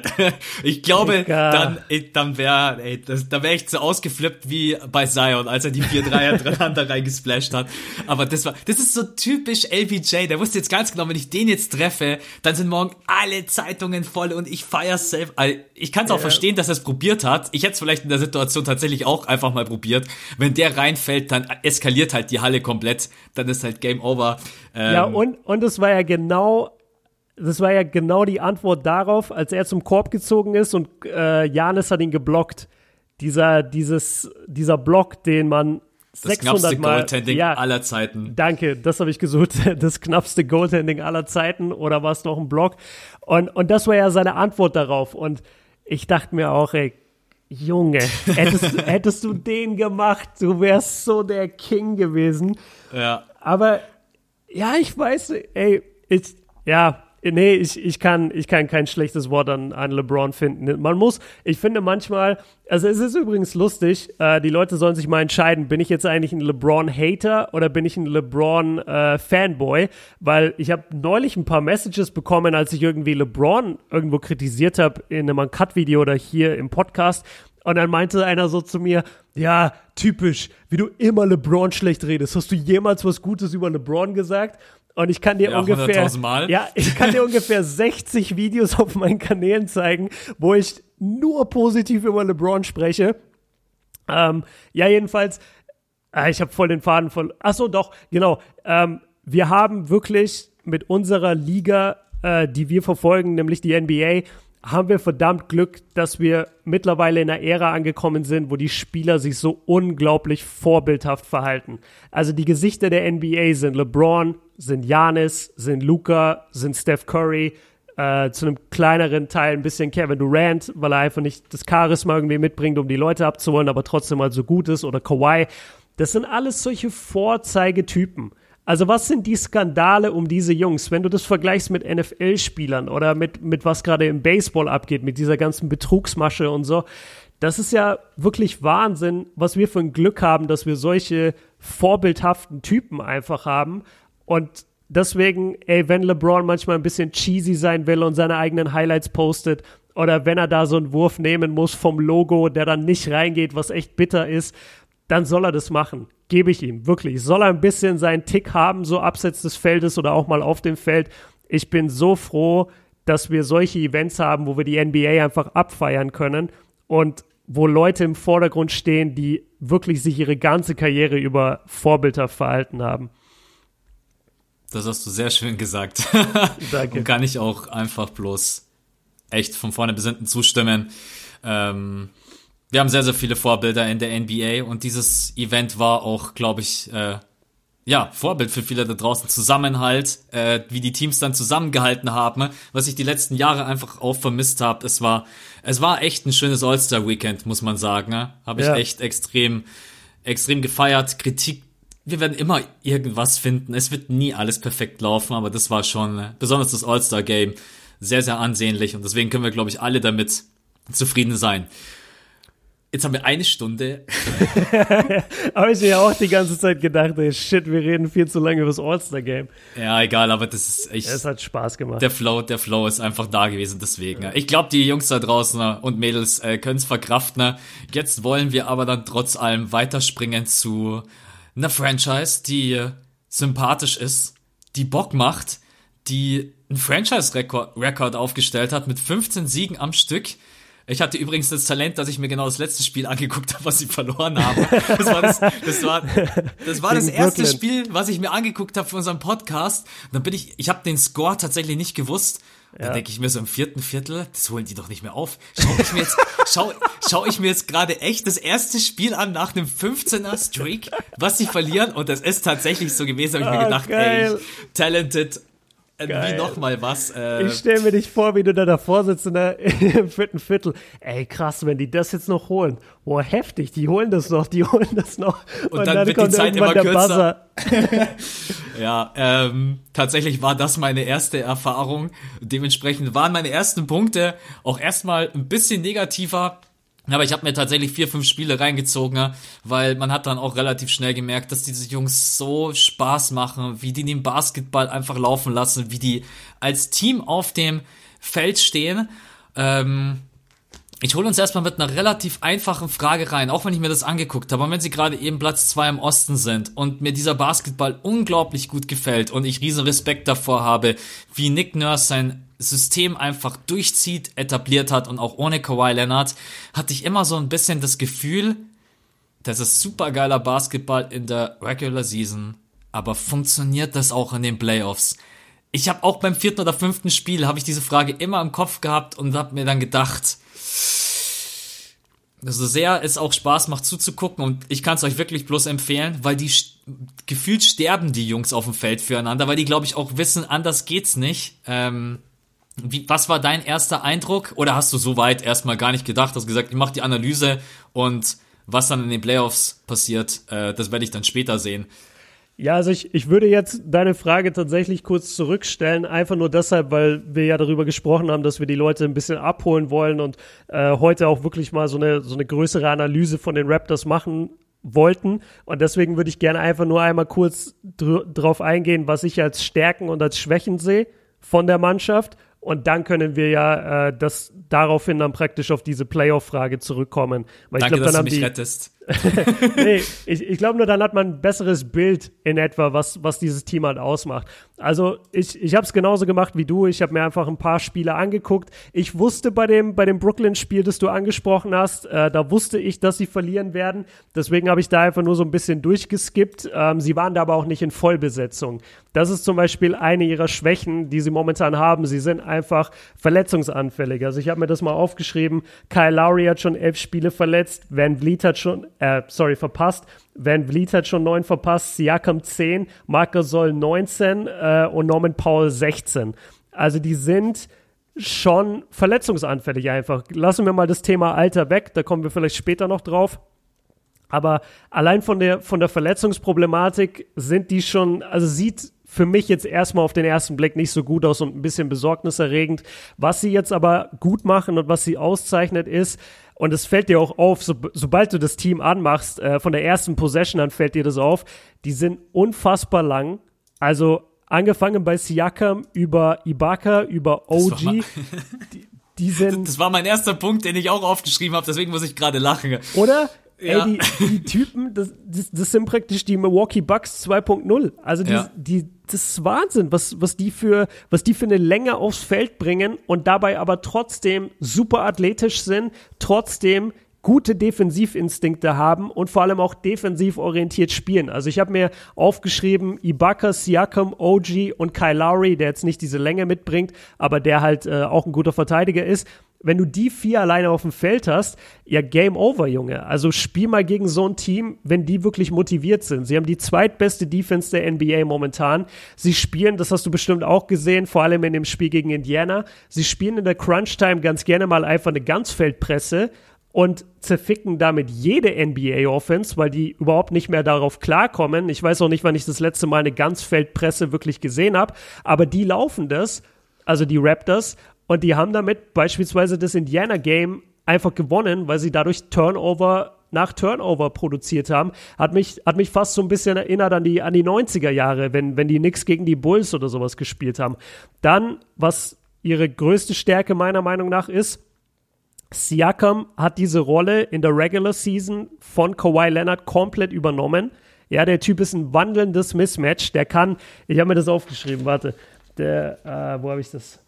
Hier, der hat einen starken Zug zum Korb. Damit fängt es schon mal an. Also der kommt gegen egal wen erstmal bis in die Zone. Dann kann er über den kleineren Spieler einfach den Layup finishen. Wenn der Typ ein bisschen größer ist, dann macht er eine Drehung und macht so einen Jump Hook und der ist Money. Er kommt mit seinen langen Armen so nah an den Ring, dass, dass er wirklich eine extrem ein extrem effizienter Spieler ist da unten. Und das Beste, er hat 36 Prozent von der Dreierlinie bei über fünf Versuchen, bei sechs Versuchen sogar. Das heißt, der Typ ist wirklich ein wandelndes, ein wandelndes Mismatch und du, du, du weißt einfach nicht, welche Art von Verteidiger du gegen ihn stellen sollst. Und deswegen legt er auch gerade, was sind es, 23, 24 Punkte sowas auf? Ja. Also absolut überragend. Ähm, ich kürze die anderen Punkte ab, weil, weil ich merke gerade, dass ich hier vor den Monolog halte. Ähm, du, kein Problem, nimm dir Zeit. 23,5 Punkte sind es von Siaka momentan. Okay, nice. Und, und im Vergleich zur letzten Saison, da hatte er irgendwas 16, 17. Also er hat nochmal um sieben Punkte gefühlt sein, sein, seine Stats gesteigert. Er ist aber nicht der Einzige, der einen Schritt nach vorne gemacht hat. Äh, Fred Van Vliet hat einen Riesensprung nach vorne gemacht. Letzte Saison noch 11 Punkte, 5 Assists pro Spiel. In dieser Saison 18 und 7 und 2 Steals. Also der Typ ist wirklich nochmal auf ein neues Level gekommen. Ich glaube, ein undrafted Spieler. Und das merkst du halt auch. Du, du merkst diese ganzen Jungs bei den Raptors, das sind alles Jungs mit Herz. Das sind alle Typen, die nur über ihren Hustle und die, über ihre Einsatzbereitschaft äh, gekommen sind zu den Raptors. Sie laufen eine Menge Fast Breaks. Sie sind auch da extrem schnell natürlich aufgrund ihrer Athletik, schließen hochprozentig ab. Und dann das letzte, was ich mir noch aufgeschrieben habe, äh, sie haben die fünf meisten Dreier pro Spiel. Sie haben die drittbeste Dreierquote. Also from Downtown sind sie auch gefährlich. Und dann vor allem, was uns diese 15 Spiele zeigen, die zeigen uns, dass die Teamchemie stimmt. Die Toughness ist da, der Zusammenhalt ist da. Die 15 Spiele sprechen wir vielleicht auch gleich noch drüber, hatte jetzt nicht die härtesten Gegner, klar, aber viele NBA-Teams haben mal 10, 15 Spiele, wo jetzt nicht jeden Tag die Lakers oder die Bucks vor der Tür stehen und die gehen auch nicht 15 Mal in Folge vom Platz. Da, da ist, dieses Team hat was. Dieses Team hat wirklich was. Was sie aber nicht haben, ist Kawhi Leonard und Danny Green. Und da kommen wir jetzt dann, glaube ich, in deine Richtung zu der Playoff-Analyse. Ist Siakam wirklich dieser Spieler, der dir das, was er jetzt gerade bringt, auch in den Playoffs bringt als Nummer 1 Option? Haben sie Danny Green wirklich komplett kompensiert mit dem Einsatz von OG Ananobi? Sowas sind die Fragen, die man sich stellen muss bei den Raptors. Aber ich bin so positiv überrascht von denen. Also ganz, ganz äh, großes Kino, was die, was die momentan abliefern. Und zu Recht, wirklich zu Recht, das zweitbeste Team im Osten laut dem Ranking. So. So. Und ja, dann nee, sagt noch einer, ich bereite mich nicht vor. Nee, alles gut. Das ist ja bei einer Analyse auch einfach normal, dass man ein bisschen länger über ein Thema quatscht. Ich will echt, wir reden immer sehr, sehr viel über die Offense und ich will mir echt jetzt mal kurz die Zeit nehmen, über diese Defense zu quatschen und auch deinen Punkt gleich mit aufzugreifen, den du gerade eben mit reingeworfen hast. Konnten sie den Abgang von Kawhi Leonard kompensieren und das haben sie in der Defense sowas von überragend hinbekommen, weil das alte Sprichwort von uns beiden ja auch immer, Defense kann jeder spielen. Und mhm. wenn ihr seht, wie sich jeder auf diesem Feld für den anderen zerreißt und wie jeder einfach verstanden hat, was Nick Nurse für einen Plan hat und was er für ein System spielen will, dann ist das überragend und der Abgang von Kawhi Leonard tut in der Defense in keinster Art und Weise weh. Sie spielen die zweitbeste Defense, weil sie darauf pfeifen, was in der heutigen NBA gespielt werden. Nick Nurse sagt, ist mir egal, wir spielen Ganzfeldpresse, wir spielen Box and Run. Das haben sie letztes Jahr in den Finals schon gegen die Golden State Warriors gespielt. Also in der Box einfach um die Zone herum aufgestellt und einer draußen, Fred Van Leet oder Kyle Lowry, die attackieren einfach den ballführenden Mann, aber nicht mhm. komplett stupide. Und wir haben es vorhin angesprochen, die haben alle elitäre Maße. Wenn du dann reinziehst und dann steht in der Box Siakam Ibaka, Anunobi, Hollis Jefferson, wer auch immer, du kommst halt ganz, ganz schwer durch, weil auch durch diese Länge sie die Räume extrem eng machen können und die lassen den ein oder anderen Dreier dann einfach auch zu, was aber auch nicht so oft passiert, weil der eine Spieler draußen dann wirklich am Hasseln ist ohne Ende und da muss ich den beiden kleinen Jungs draußen klein in Anführungsstrichen, ja. äh, Fred Van Vliet und Kyle Lowry wirklich Props geben. Also auch die lassen die Defense extrem gut aussehen, wenn sie dieses System spielen. Aber die spielen auch oft eine 3-2-Zonen-Defense oder sogar eine 2-1-2-Defense, sprich, dass einer so ein bisschen zwischen den Räumen steht, um dann rauszurotieren, um wieder zu pressen oder wenn der Drive kommt oder ein offensichtlicher Pass reinzugehen in die Zone. Diese, ich glaube, irgendjemand hat einen Artikel geschrieben bei, oh, ich weiß es schon gar nicht mehr, aber wenn du gegen die Raptors spielst, ist es wie, als wenn du Gespenster siehst. Du kriegst den Ball und es steht einfach direkt einer vor deiner Nase oder du wirst gedoppelt. Du weißt stellenweise gar nicht, wo du den Ball hinspielen sollst. Und da auch wirklich nochmal ganz, ganz großes Lob an Nick Nurse, der für mich aktuell in der Saison Coach of the Year ist. Und das ohne auch nur eine Sekunde an irgendjemand anderen zu denken, weil diese Toronto Raptors nach dem Abgang von Danny Green und Kawhi Leonard auf diesem Niveau zu halten, ne, das System trotz allem weiterhin zu behalten, besonders in der Defense, ich war einfach nur echt begeistert. Also auch wie sie das Ganze verteidigen und wie sie sich füreinander aufreiben.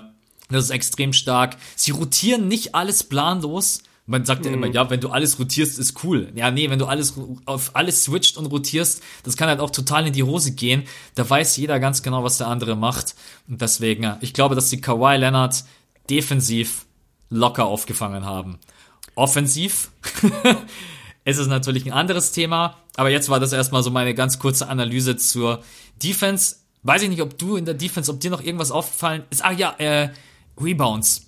Das mhm. ist ein Problem. Die spielen ohne klassischen Center und sie haben das Spiel gegen die Brooklyn Nets auch verloren, weil sie unglaublich viele Boards nicht bekommen haben gegen Jordan und äh, wie heißt er? Oh, oh Gott. On, Max. Das ah. kannst, Save me. Ey, ich versuch's. Äh, wie heißt Jared der? Allen. Ja, Jared, Jared Allen. Allen. Oh, oh mein Gott. Ja, gerade noch gesaved. Äh, die ganze Zeit, die ganze Zeit sein Bild vor Augen und dachte, hä, wie heißt der denn? Ja, okay. genau. Ja. Ähm, das ist so die einzige ja. Schwachstelle, die ich sehe, die man auch durchaus in den, ich meine, Ibaka und äh, Siakam, die haben alle eine gute Länge, aber man merkt dann einfach doch, das sind keine elitären Rebound-Monster. Ich glaube, äh, warte, ich habe es mir aufgeschrieben. Genau, Platz 15 sind sie auch bloß bei den mhm. Rebounds. Das ist Mittelfeld. Da kann man sie halt echt angreifen. Aber wenn es darum geht, von draußen, wenn die stehen, nicht in der Transition Defense. In der Transition Defense haben die durchaus Probleme. Die Toronto Raptors sind manchmal in der Rückwärtsbewegung nicht ganz so on point. Äh, also anfällig für Fast Breaks und für schnelle Cuts. Aber wenn die stehen, ja, Chausen. Also keine Ahnung, ich weiß nicht, wie du da durch, ja, wie du da durchkommen willst. Also musst du entweder mit Screenplays wirklich die am Perimeter die Defense einfach aufreißen und raus, dass die Leute rauskommen müssen und dann cuttet jemand rein. Aber auch da, wie die das im, sie spielen es einfach extrem stark. Ist Wahnsinn. Ja, lass, lass mich einfach nur hier und da was ergänzen. Also zum einen das Rebounding, damit hast du recht. Ich glaube auch nicht, dass das noch so viel besser wird, selbst wenn Marc Gasol wieder kommt. Äh, zum einen ist er auch wieder noch mal ein Jahr älter. Äh, er hatte jetzt auch so bisher in dieser Saison Warte, ja genau, er, er hat irgendwie sechs Boards, 6,5 Rebounds, sowas im Spiel. Das, das ist jetzt auch nicht äh, die Welt. Natürlich sind Stats nicht immer für alles äh, repräsentativ, aber ich glaube jetzt nicht, dass sie ein Monster-Rebounding-Team werden. Müssen sie auch nicht. ist aber was dran mit dem Rebounding und ist auf jeden Fall gefährlich gegen ein Team, beispielsweise gegen die Sixers. Das Absolut. ist auch so ungefähr meine einzige Angst bei, bei dieser Mannschaft. Wir, ja, das ist jetzt, das klingt jetzt auf den ersten Blick widersprüchlich, meinen wir aber gar nicht so. Wir meinen ja auch mit Länge äh, zum Beispiel viel einfach die, die Spannweite und allgemein den Platz, den diese Jungs auf dem Feld einnehmen. Und ein Siakam zum Beispiel ist 2,6 Meter sechs groß und hat eine Spannweite von 2,22 Meter. Das heißt, der Typ ist natürlich auf den ersten Blick ein Riese, wenn der da steht am Perimeter und seine Arme ausstreckt und sagt, ja, jetzt versuch mal an mir vorbeizukommen. Aber wenn es dann halt um Rebound-Duell geht und sein Gegenspieler ist größer als er, dann hat das natürlich trotzdem auch schwer und ist nicht direkt an dem Rebound dran. Ähm, will ich aber gar nicht so groß drauf eingehen, weil das ist tatsächlich ein Thema, womit ich mich jetzt nicht so stark beschäftigt habe. Was ich aber noch hervorheben möchte, ist, dass wir Leuten bei den Raptors auch ganz oft ihren Respekt einfach nicht geben. Also beispielsweise Ibaka oder äh, genauso Van Vliet oder Kyle Lowry. Die bekommen irgendwie schon ihre Anerkennung, aber nie auf dem Level, finde ich, was sie verdienen, weil diese Jungs sind die Top-Spieler im zweitbesten Team des, der Eastern Conference und kein Schwein redet über die. Niemand, für gar nichts. Für Doch, kein, wir. Ja, ja, wir. Nach, nach einer Stunde All-Star-Podcast, wo jetzt schon 90% abgeschaltet haben, da reden wir jetzt über diese Jungs. Nee, aber das, das ist mir halt noch aufgefallen, dass ich, dass ich da saß und, und mir das Spiel angeguckt habe und mir dachte, Alter, wie, wie gut ist eigentlich Fred Van Vliet geworden und wie gut passt bitte Sergi Bucker in dieses Team und wie lange ist Sergi Bucker überhaupt schon in der NBA? Also ich habe das Gefühl, der, der stand schon an Kevin Durants Seite, als Kevin Durant irgendwie 21 war und jetzt, und jetzt äh, zieht er immer noch in der NBA durch. Also das hat mich sehr positiv überrascht und worauf ich noch eingehen wollte, das ist jetzt eher wieder ein offensiver Punkt.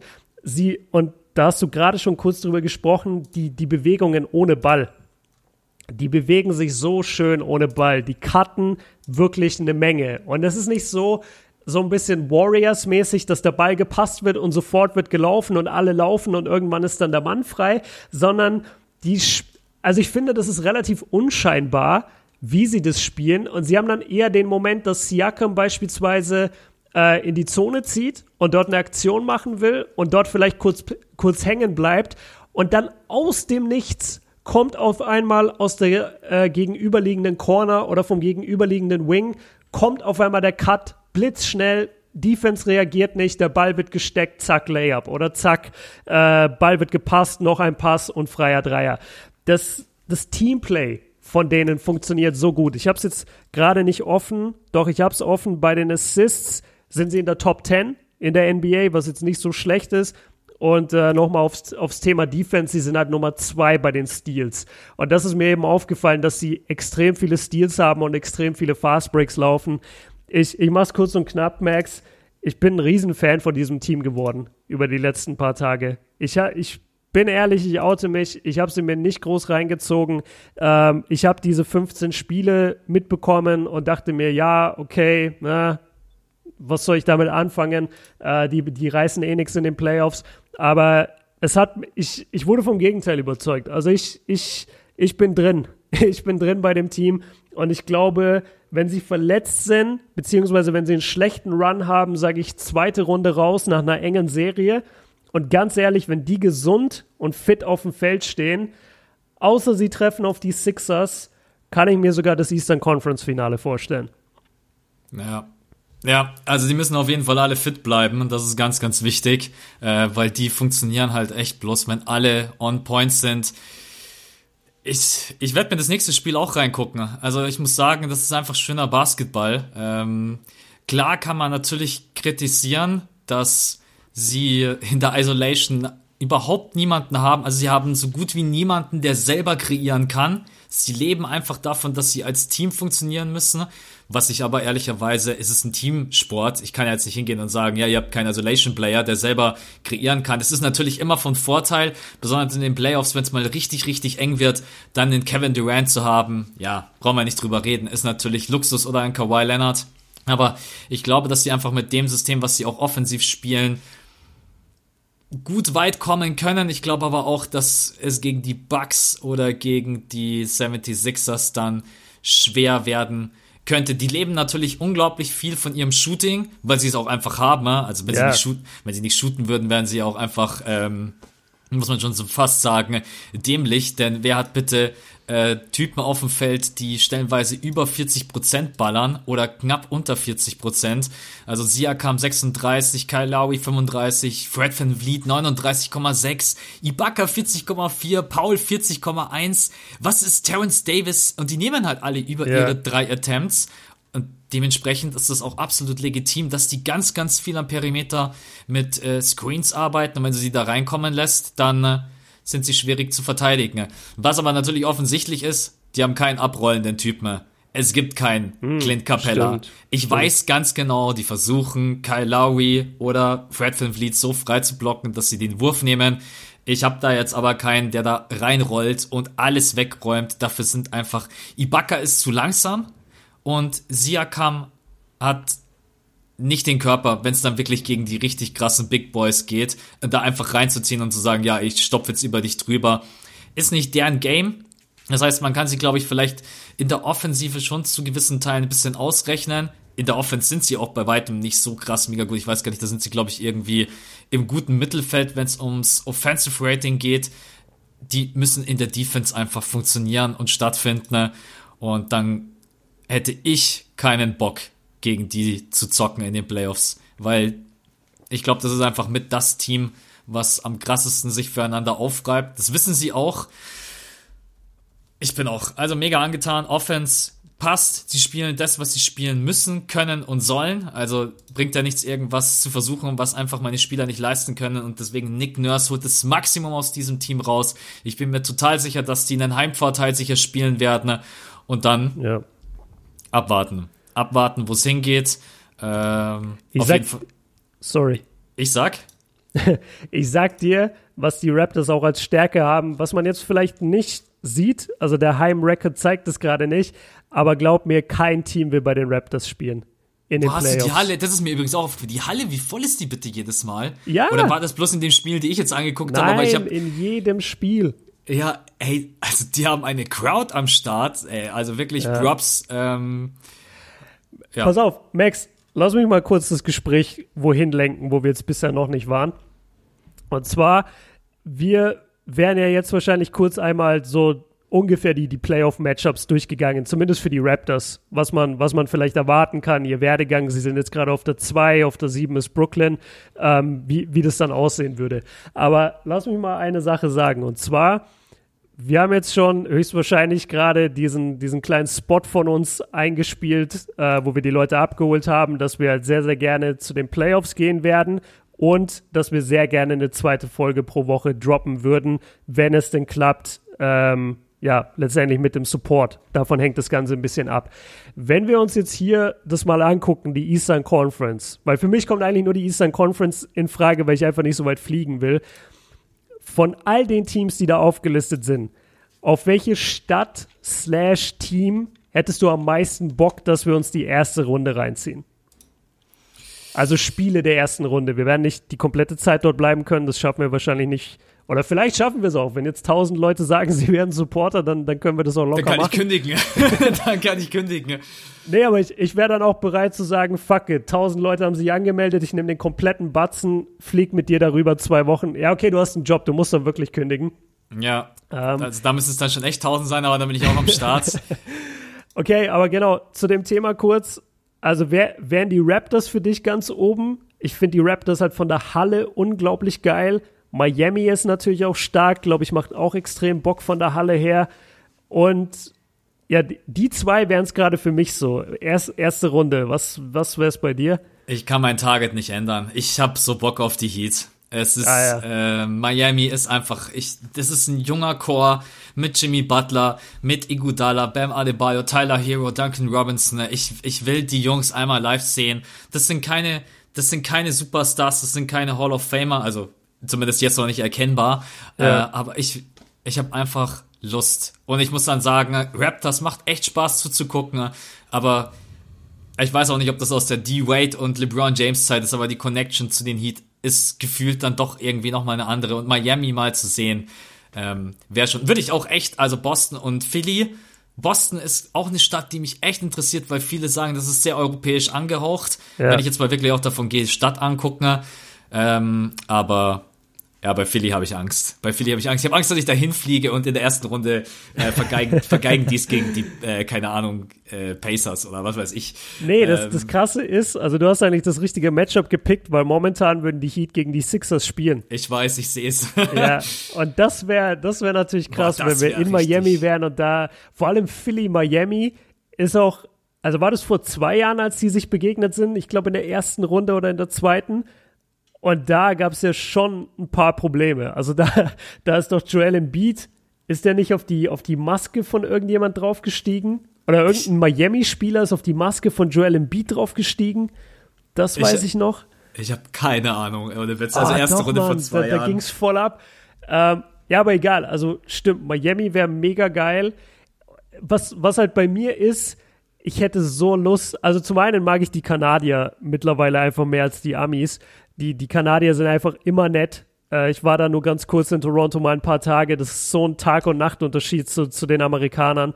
Und was ich halt geil finde bei den Raptors, ich würde gern mal diese Stimmung da drin erleben. Du hast es gesagt, das sind Regular Season Games, die wir uns da reingezogen haben. Die meisten von denen hatten keinerlei Bedeutung und die Leute sind so abgegangen und haben so eine Stimmung gemacht für dieses Team und feiern einfach ihr Team ab. Das, das würde ich, glaube ich, gerne mal erleben. Ja. Also es gibt. Also Max fliegt nach Miami und ich fliege nach, nach Toronto. Ja, wir machen dann Skype-Konferenzen. Ne? Ja, genau. Ähm, aber ja, letztendlich, es ist. Ich meine, wir haben jetzt unseren Trip nach Miami gecancelt, weil wir es einfach auch beide nicht gefühlt haben.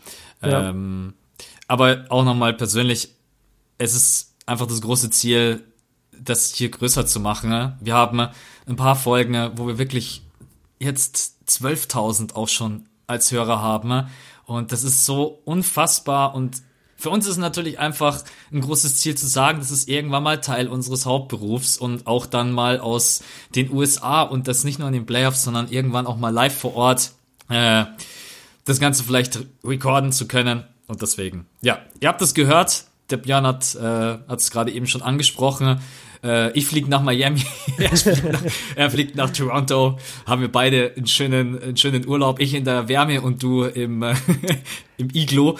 Ja, ich hoffe halt, dass es immer, ja, ich weiß nicht, April, Toronto, ich denke, da ist es dann schon nicht. langsam warm. Ja, und was würde, was würde ich denn sehen? Ja, für mich ist eigentlich auch ganz geil, weil ich würde Raptors äh, gegen Brooklyn sehen. Und Raptors Brooklyn, das ist auch eine coole Distanz. Da könnte man sogar überlegen. Also wie gesagt, das hängt total äh, von dem Erfolg jetzt von diesem Projekt hier ab, was, was wir hier nochmal ins Leben rufen wollen. Aber Raptors Nets, also wie gesagt New York, die, die, Stre also die Flüge in Amerika selbst kosten Gott sei Dank meistens gar nichts. Also da bist du so bei 60, 80 Euro, dann, dann bist du schon in der nächsten Stadt. Und da könnte man tatsächlich überlegen, ob, ob man da nicht länger hin und her fliegt. Miami, Philly ist, glaube ich, ein Ticken weiter. Das müsste man mal gucken, ob das Sinn macht. Ja. Aber ja. Schauen wir dann, wenn es soweit ist. Genau, erstmal abwarten und wie gesagt, vielleicht ist das ja ein bisschen Motivation für euch. Wir hauen dann natürlich auch äh, die Patreons, haben das schon manchmal mitbekommen, äh, jetzt wieder auf jeden Fall vermehrt. Wir waren den letzten Monaten einfach so ein bisschen raus, auch wegen der ganzen Kobe-Thematik. Aber auf Patreon werden auch Abstimmungen gemacht für den Podcast. Es werden Themenvorschläge gemacht. Ähm, wir holen eure Meinungen sehr gerne mit rein. Ihr seid in der fünfte Viertel WhatsApp-Gruppe. Und es wird dann halt natürlich auch Footage geben von vor Ort, Bilder, die wir so jetzt nicht auf Instagram oder sonst irgendwo veröffentlichen oder Videos, sondern die kommen dann tatsächlich nur auf Patreon. Das haben wir uns auch fest vorgenommen, dass es extra exklusiven Content geben soll. Ähm, einfach als kleine Belohnung für jeden, der sagt, hey, macht Sinn, ich feiere die Jungs und ich will auch, dass das Projekt größer wird. Deswegen hier eine kleine monatliche Spende oder ein kleiner Support. So, das war es jetzt. Genug mit dem Thema rumgelabert, aber es ist uns schon wichtig, deswegen haben wir da jetzt mal diesen kleinen Teil dafür genutzt. Absolut. So, Raptors. Ich glaube, wir haben beide Wobei, ich habe sogar noch, äh, ich habe sogar noch einen Punkt. Hau raus. Äh, Sehe ich gerade am Ende. Und zwar, was, was mir aufgefallen ist da noch, ich habe immer das Gefühl gehabt, dass die Raptors unfassbar alt sind. Wegen genau drei Leuten. Kyle Lowry, ja. Kyle Lowry Gasol und Ibaka. Und dann ja. habe ich noch mal, dann habe ich noch mal genauer reingeguckt. Und dann fällt dir so auf, dass, dass diese drei die natürlich einfach sehr, sehr starke Spieler sind und ihre, ähm, ja, auch einfach ihre große Zeit schon hinter sich haben oder beziehungsweise einfach prägnanter sind als jetzt gerade eben noch, äh, keine Ahnung, in Anunobi. Ey, die sind mega jung. Ja. Also, die sind alle 26, 23, 22, 24, 25, 26. Das ist wirklich, im Endeffekt muss man gucken. Kyle Lowry hat jetzt nochmal seine Extension unterschrieben und verdient im nächsten Jahr nochmal ordentlich Kohle.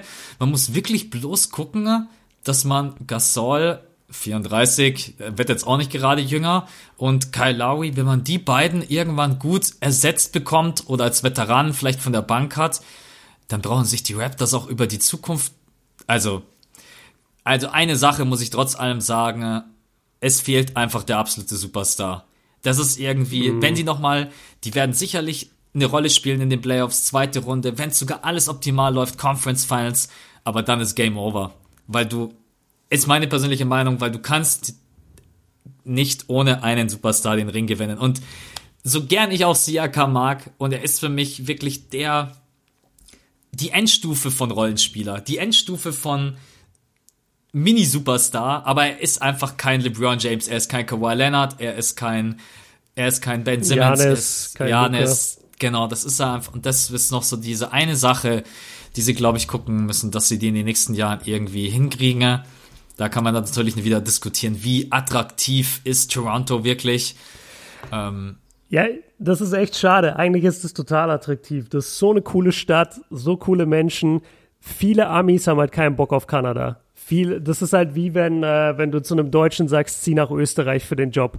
Dann überlegt er auch lange, ah, mache ich das wirklich? Obwohl Österreich von allem, was ich höre und von allem, was ich bisher auch gesehen habe, mega cooles Land ist, ja, ja, mega cooles Land ist. Ähm, Warte, du hast, du hast gerade was mich. Ah ja, genau, stimmt. Ähm, ich, ich stimme dir total zu. Also ich würde sagen, Siakam ist, ist über dem, äh, also über das, das Stigma oder über das Schild Rollenspieler hinaus. Er wird aber nie, und ich glaube, das willst du auch vor allem sagen, ich glaube nicht, dass er jemals der beste Spieler eines Championship-Teams sein kann. Was er aber sein kann, ist der zweitbeste Spieler des Championship-Teams. Also er kann der Clay Thompson sein, neben dem Superstar. Und das fehlt momentan in Toronto. Vielleicht kriegen sie das hin, weil der junge Core ist wirklich stark. Wenn die älteren Spieler dann so langsam abtreten oder nochmal wechseln oder getradet werden oder sowas, vielleicht kann man dann noch den einen Superstar irgendwie herholen. Aber ich glaube auch nicht daran, dass du mit Siakam ähm, alleine Championship gewinnen, Championships gewinnen kannst. Und das will ich noch sagen über, über Boston, weil wenn die Raptors und die Celtics verglichen werden, dann heißt es oft, ja, Jason Tatum äh, der wird die Celtics da und dahin führen. Ich sehe es auch bei Jason Tatum noch nicht. Also vielleicht macht er das demnächst mal, vielleicht kommt er da irgendwann hin, aber ich finde nicht, dass, dass die Celtics dieses Jahr auch den Sprung schaffen können, einfach weil mir da auch dieser eine verlässliche Superstar fehlt. Und das klingt ein bisschen nach langweiliger Basketballanalyse. Ja, du brauchst einen Superstar, dass du eine Championship gewinnst. Aber zeig mir halt ein Team, das ohne Superstar eine Championship gewinnt. Die Raptors waren letztes Jahr das beste Team, aber sie hatten auch Kawhi Leonard, den besten Spieler der Playoffs. Geh die, geh die letzten 20 Championships zurück und zeig mir ein Team, was ohne starken Superstar gespielt hat. Das, das kannst du einfach ab einem gewissen Level in den Playoffs, da kommst du nicht mehr dagegen an ähm, mit, mit einem normalen Kader und deswegen fliegen die Miamis und die Celtics und die Raptors höchstwahrscheinlich oder die Pacers auch mit der Zeit dann einfach halt immer wieder raus in den ersten zwei Runden und in den Conference Finals stehen dann die Top-Teams mit den besten Spielern der Welt. So, so ist es halt meistens. Also Joel Embiid. ja, ich, wir haben den ganzen Pot bisher hinbekommen. Ohne ja, sorry, den Reference. musste ich jetzt am Ende. Nicht mal beim All-Star-Game haben wir einmal über ihn geredet. Da habe ich mir gedacht, jetzt kannst nach einer Stunde 35, jetzt muss ich einfach nochmal hier äh, Joel Embiid raushauen. Äh, deswegen. Äh, Kleiner naja. Spoiler, er wird nochmal vorkommen, weil ich habe gleich oder ich habe jetzt noch drei Fragen an Max, weil die hauen wir auch noch raus, weil heute einfach die beste Folge ever ist. Und ich bin mir sicher, eine Antwort davon lautet Joel Embiid. Ich werde abs ich werde absichtlich, egal, werde ich irgendwas anderes sagen. Ich würde sagen, wir machen, ja, jetzt haben wir wie lange? Ja, ich glaube, das Stunde passt. Bis 40 fast schon. Ja, haben wir die Raptors auf jeden Fall in der Offense und Defense einmal äh, grob analysiert, wie man das natürlich machen kann. Richtig detailliert geht's da echt bloß, da müsstest du ein Video machen mit Ausschnitten und so weiter und so fort. Schaut ja. euch einfach mal selber ein paar Spiele an. Ich glaube, dann werdet ihr ein paar Punkte erkennen, die wir aufgegriffen haben. Und jetzt kann ich mich mal zurücklehnen und äh, schauen, was Björn wieder für super tolle Sachen vorbereitet hat. Okay. Ähm, ich bin das, gespannt. Ja, das sind die drei Fragen, die ich Max immer stelle und wo ich dann auch selber meine Antwort gebe, wo es einfach nur darum geht, dass man noch eine andere Seite von uns am Ende findet. Sie haben natürlich auch immer irgendwo Basketball und NBA-Bezug, aber eigentlich geht es eher so ein bisschen um persönliche Themen. Und das erste ist wirklich komplett frei von der NBA. Aber das, das interessiert mich wirklich, weil ich habe diesen Bereich in meinem Leben und ich wüsste gerne, ich habe eine Vermutung, was es bei dir ist. Und ich gucke jetzt mal, was deine Antwort ist. Also, in welchem Bereich deines Lebens, Max, bist du bereit, mehr Geld auszugeben als andere Menschen? Also damit meine ich, wir haben alle jetzt, wir sind alle keine Multimillionäre und wir haben alle nicht die ganze Zeit das meiste Geld zur Verfügung, aber es gibt bestimmt einen Bereich im Leben, wo du siehst, ah krass, da gebe ich eigentlich immer mehr Geld aus als andere Menschen, weil dir das einfach wichtig ist. Im Vergleich gibst du aber auch dann in einem anderen Bereich, beispielsweise, keine Ahnung, bei mir, wenn es zum Beispiel Klamotten, äh, gebe ich zum Beispiel extrem wenig Geld aus, weil es mir nicht so wichtig ist. Was ist der Bereich, wo du sagst, ey, da, da investiere ich gerne mein Geld, das tut mir einfach gut, das mache ich gerne? Sport. Sport? Also, ja, also okay. wirklich alles, was mit Sport zu tun hat, im Endeffekt denke ich auch gar nicht so großartig darüber nach, was es für Kosten sind. Also jeden Monat Fitnessstudio, dann jetzt beginnt bald wieder die Tennissaison, da kostet wieder die Jahreskarte über 300 Euro. Ich habe ein Wintertennis gespielt, das kostet auch jedes Mal einen Platz reservieren 20 Euro. Dann mhm. äh, Ernährung ist mir einfach extrem wichtig. Auch das zähle ich zum Thema Sport und Ernährung dazu. Ich glaube, dass ich da durchaus bereit bin, mehr Geld auszugeben als der ein oder andere, weil ich halt auch einfach frisch kochen will und immer alles äh, ich habe einfach gerne geile Sportklamotten. Ne? Ich habe geile Schuhe, geile Basketballschuhe. Das heißt, so alles, was in diesem Bereich Sport fällt. Ähm, ja.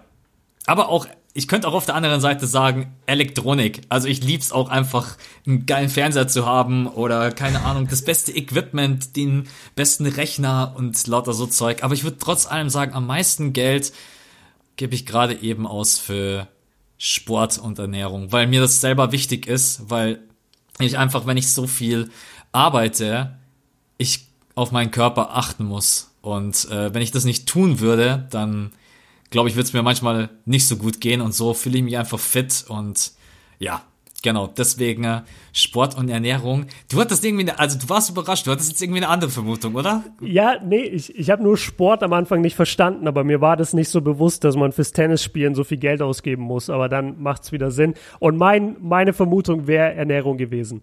Weil man ja. sieht dich immer bei Instagram deine, deine Stories machen und da sind echt immer da sind immer Zutaten und alles frisch und shit. Und ich denke mir immer, ah krass, wie viel, wie viel Liebe der da jetzt reinsteckt, dass er sich einfach für sich so ein Essen kocht. Das, das finde ich immer sehr bewundernswert.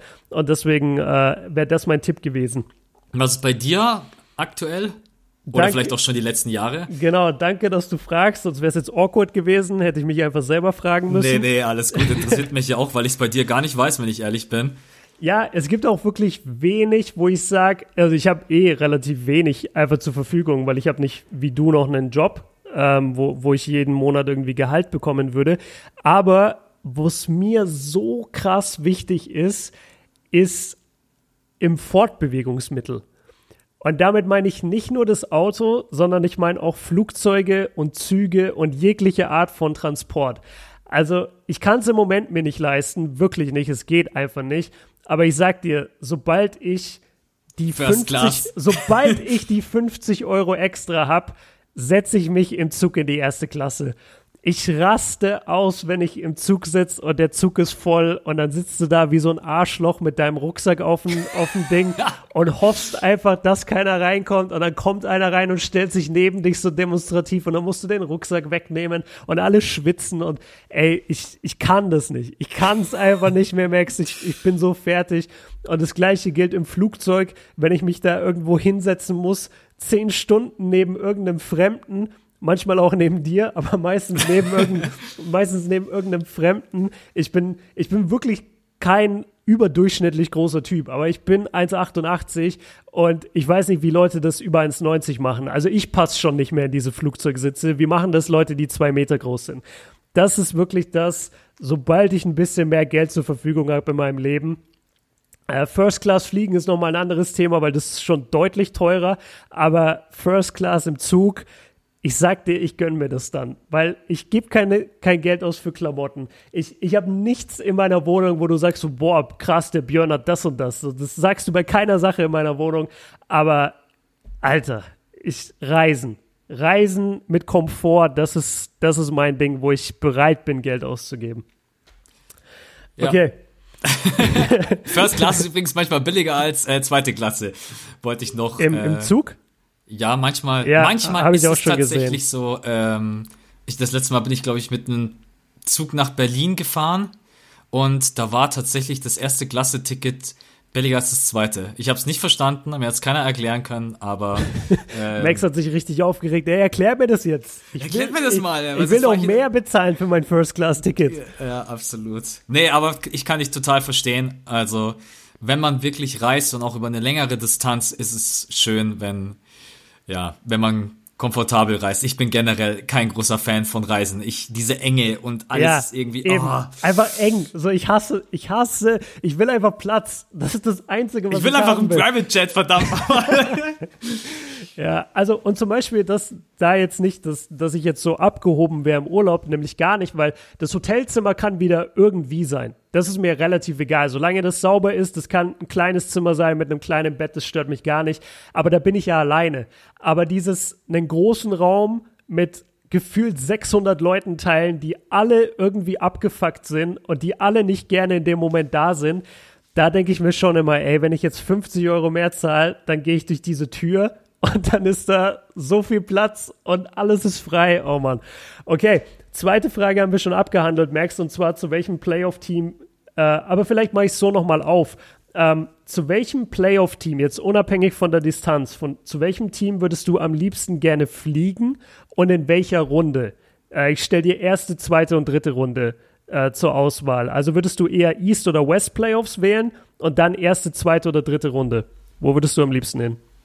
Ich würde schon echt gerne die Lakers sehen, wenn ich ehrlich bin. Ich will, nachdem das ja damals nicht geklappt hat, LeBron James einmal live sehen und auch die Franchise und Staples Center und LA, das wäre schon, wäre schon so ein bisschen ein kleiner Traum. Also das würde ich auch über Miami ziehen. Ja. Äh, deswegen, äh, welche Runde das dann letztendlich ist, ja klar, natürlich könnte ich sagen, Western Conference Finals gegen die Clippers wäre der absolute Wahnsinn. Äh, aber ich nehme auch gerne die zweite Runde gegen äh, die Houston Rockets oder was auch immer. Das ist mir eigentlich völlig, völlig egal. Deswegen, wenn ich jetzt frei von der Conference und von den Teams wählen könnte, dann wären es die Los Angeles Lakers. Okay, bei dir? Bei mir wären es, danke, äh, bei mir wären es aus welchem Grund auch immer total die Jazz. Also ich würde richtig gerne mal in Utah in dieser Halle sein, weil ich, ich bin so ich bin so ein Crowd-Typ, also voll voll gegensätzlich zu dem, was ich gerade gesagt habe mit dem Reisen, wo ich keine Leute um mich rum haben will. Aber, aber im, ba im, im Basketball in der Basketballhalle, da finde ich es einfach geil, wenn wenn Stimmung ist und wenn du spürst, dass die Leute für ihr Team brennen. Und das hatte ich zum Beispiel, wo war ich, wo es so ganz schlimm war. Ja, eigentlich, eigentlich ein bisschen atypisch, aber in Boston. Vielleicht, weil die, vielleicht, weil die Boston-Fans auch so krass verwöhnt sind. Äh, das war die erste Runde, wo ich damals war. Vielleicht waren sie da einfach so, ja, ist mir egal. Oder das Team war auch noch nicht so stark. Das kommt auch noch dazu. Viele Leute waren verletzt. Da dachte man, die fliegen sowieso raus. Aber so, so eine Mannschaft, wo du wirklich das Spiel anmachst, wie jetzt auch bei Toronto, und dir denkst, boah, wie geil muss es einfach in der Halle sein. Und da gucke ich gerade sehr auf die Jazz. Und wenn ich mir vor allem angucke, Jazz gegen Rockets, das kann auch heiß hergehen, weil die haben sich auch schon ein paar Mal in den Playoffs getroffen. Und ich würde auch einfach wirklich gerne mal den Rockets Basketball live sehen. Also so sehr ich ihn immer hate und runtermache, äh, eigentlich nicht runtermache, aber halt negativ über ihn spreche und über den Spielstil der Rockets, ich glaube, es ist schon unglaublich beeindruckend, James Harden Basketball spielen zu sehen. So die, die Dribblings, die Stepback-Dreier, diese hohe Flugkurve, das, diese Art und Weise, wie keiner an den Ball kommt, egal wie sehr sie es auch versuchen, wenn er ihn in der Hand hat, das finde ich halt beeindruckend. Und also Jazz Rockets wäre, glaube ich, für mich in der ersten Runde, da, da hätte ich richtig Bock drauf. Weil es mir gerade eben noch einfällt, ich habe mir vorgenommen, es nicht zu vergessen, äh, Kyle Lowry, Charge God. Weil du gerade James Harden gesagt hast Absolut. und niemand kann es verteidigen. Ey, wer, was zur Hölle im vierten Viertel? Ich weiß, es ist jetzt random, komplett, ist mir egal. Äh, Kyle Lowry zieht einfach drei Charges, hab ich noch nie in meinem ganzen Leben gesehen, auch eins gegen James Harden. Passt auf jeden Fall. Aber James, ich kann dir nur zustimmen, James Harden ist einer der besten 1 gegen 1 Spieler vielleicht aller Zeiten, ob man das mag oder nicht. Ich glaube, zum Angucken, in der Halle angucken, in den Playoffs angucken, ist es trotz allem schon ganz geil, sich das mal zu geben jetzt während der regulären Saison, ja, haben wir schon oft genug gesagt, ist einfach nicht der Basketball, den wir beide mögen. Ja. ich, ich hätte es auch gefeiert, wenn wir den Podcast beendet hätten ohne Rockets Hate, aber es sitzt einfach zu tief in uns drin, Leute. das ist gar kein Hate, Mann. Das ist einfach nur. Es ist Kritik, es ist Hate am System. So, wir können uns ja ab sofort immer auf Mike D'Antoni einschießen. Mach einfach schnell die, die dritte Frage, dann merkt es keiner. Alright. Äh, wie gesagt, also wir haben jetzt zwei Fragen hinter uns. Ich habe pro, hab prophezeit, dass eine Antwort Joel Embiid sein wird.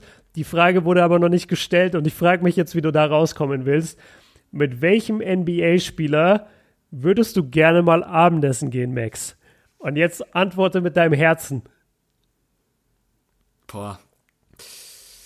Wobei ich weiß ähm. gar nicht, ob du mit Joel das machen würdest. Weil ich weiß nicht, ob Joel ich, so die geile ist, Conversation ich, geben würde.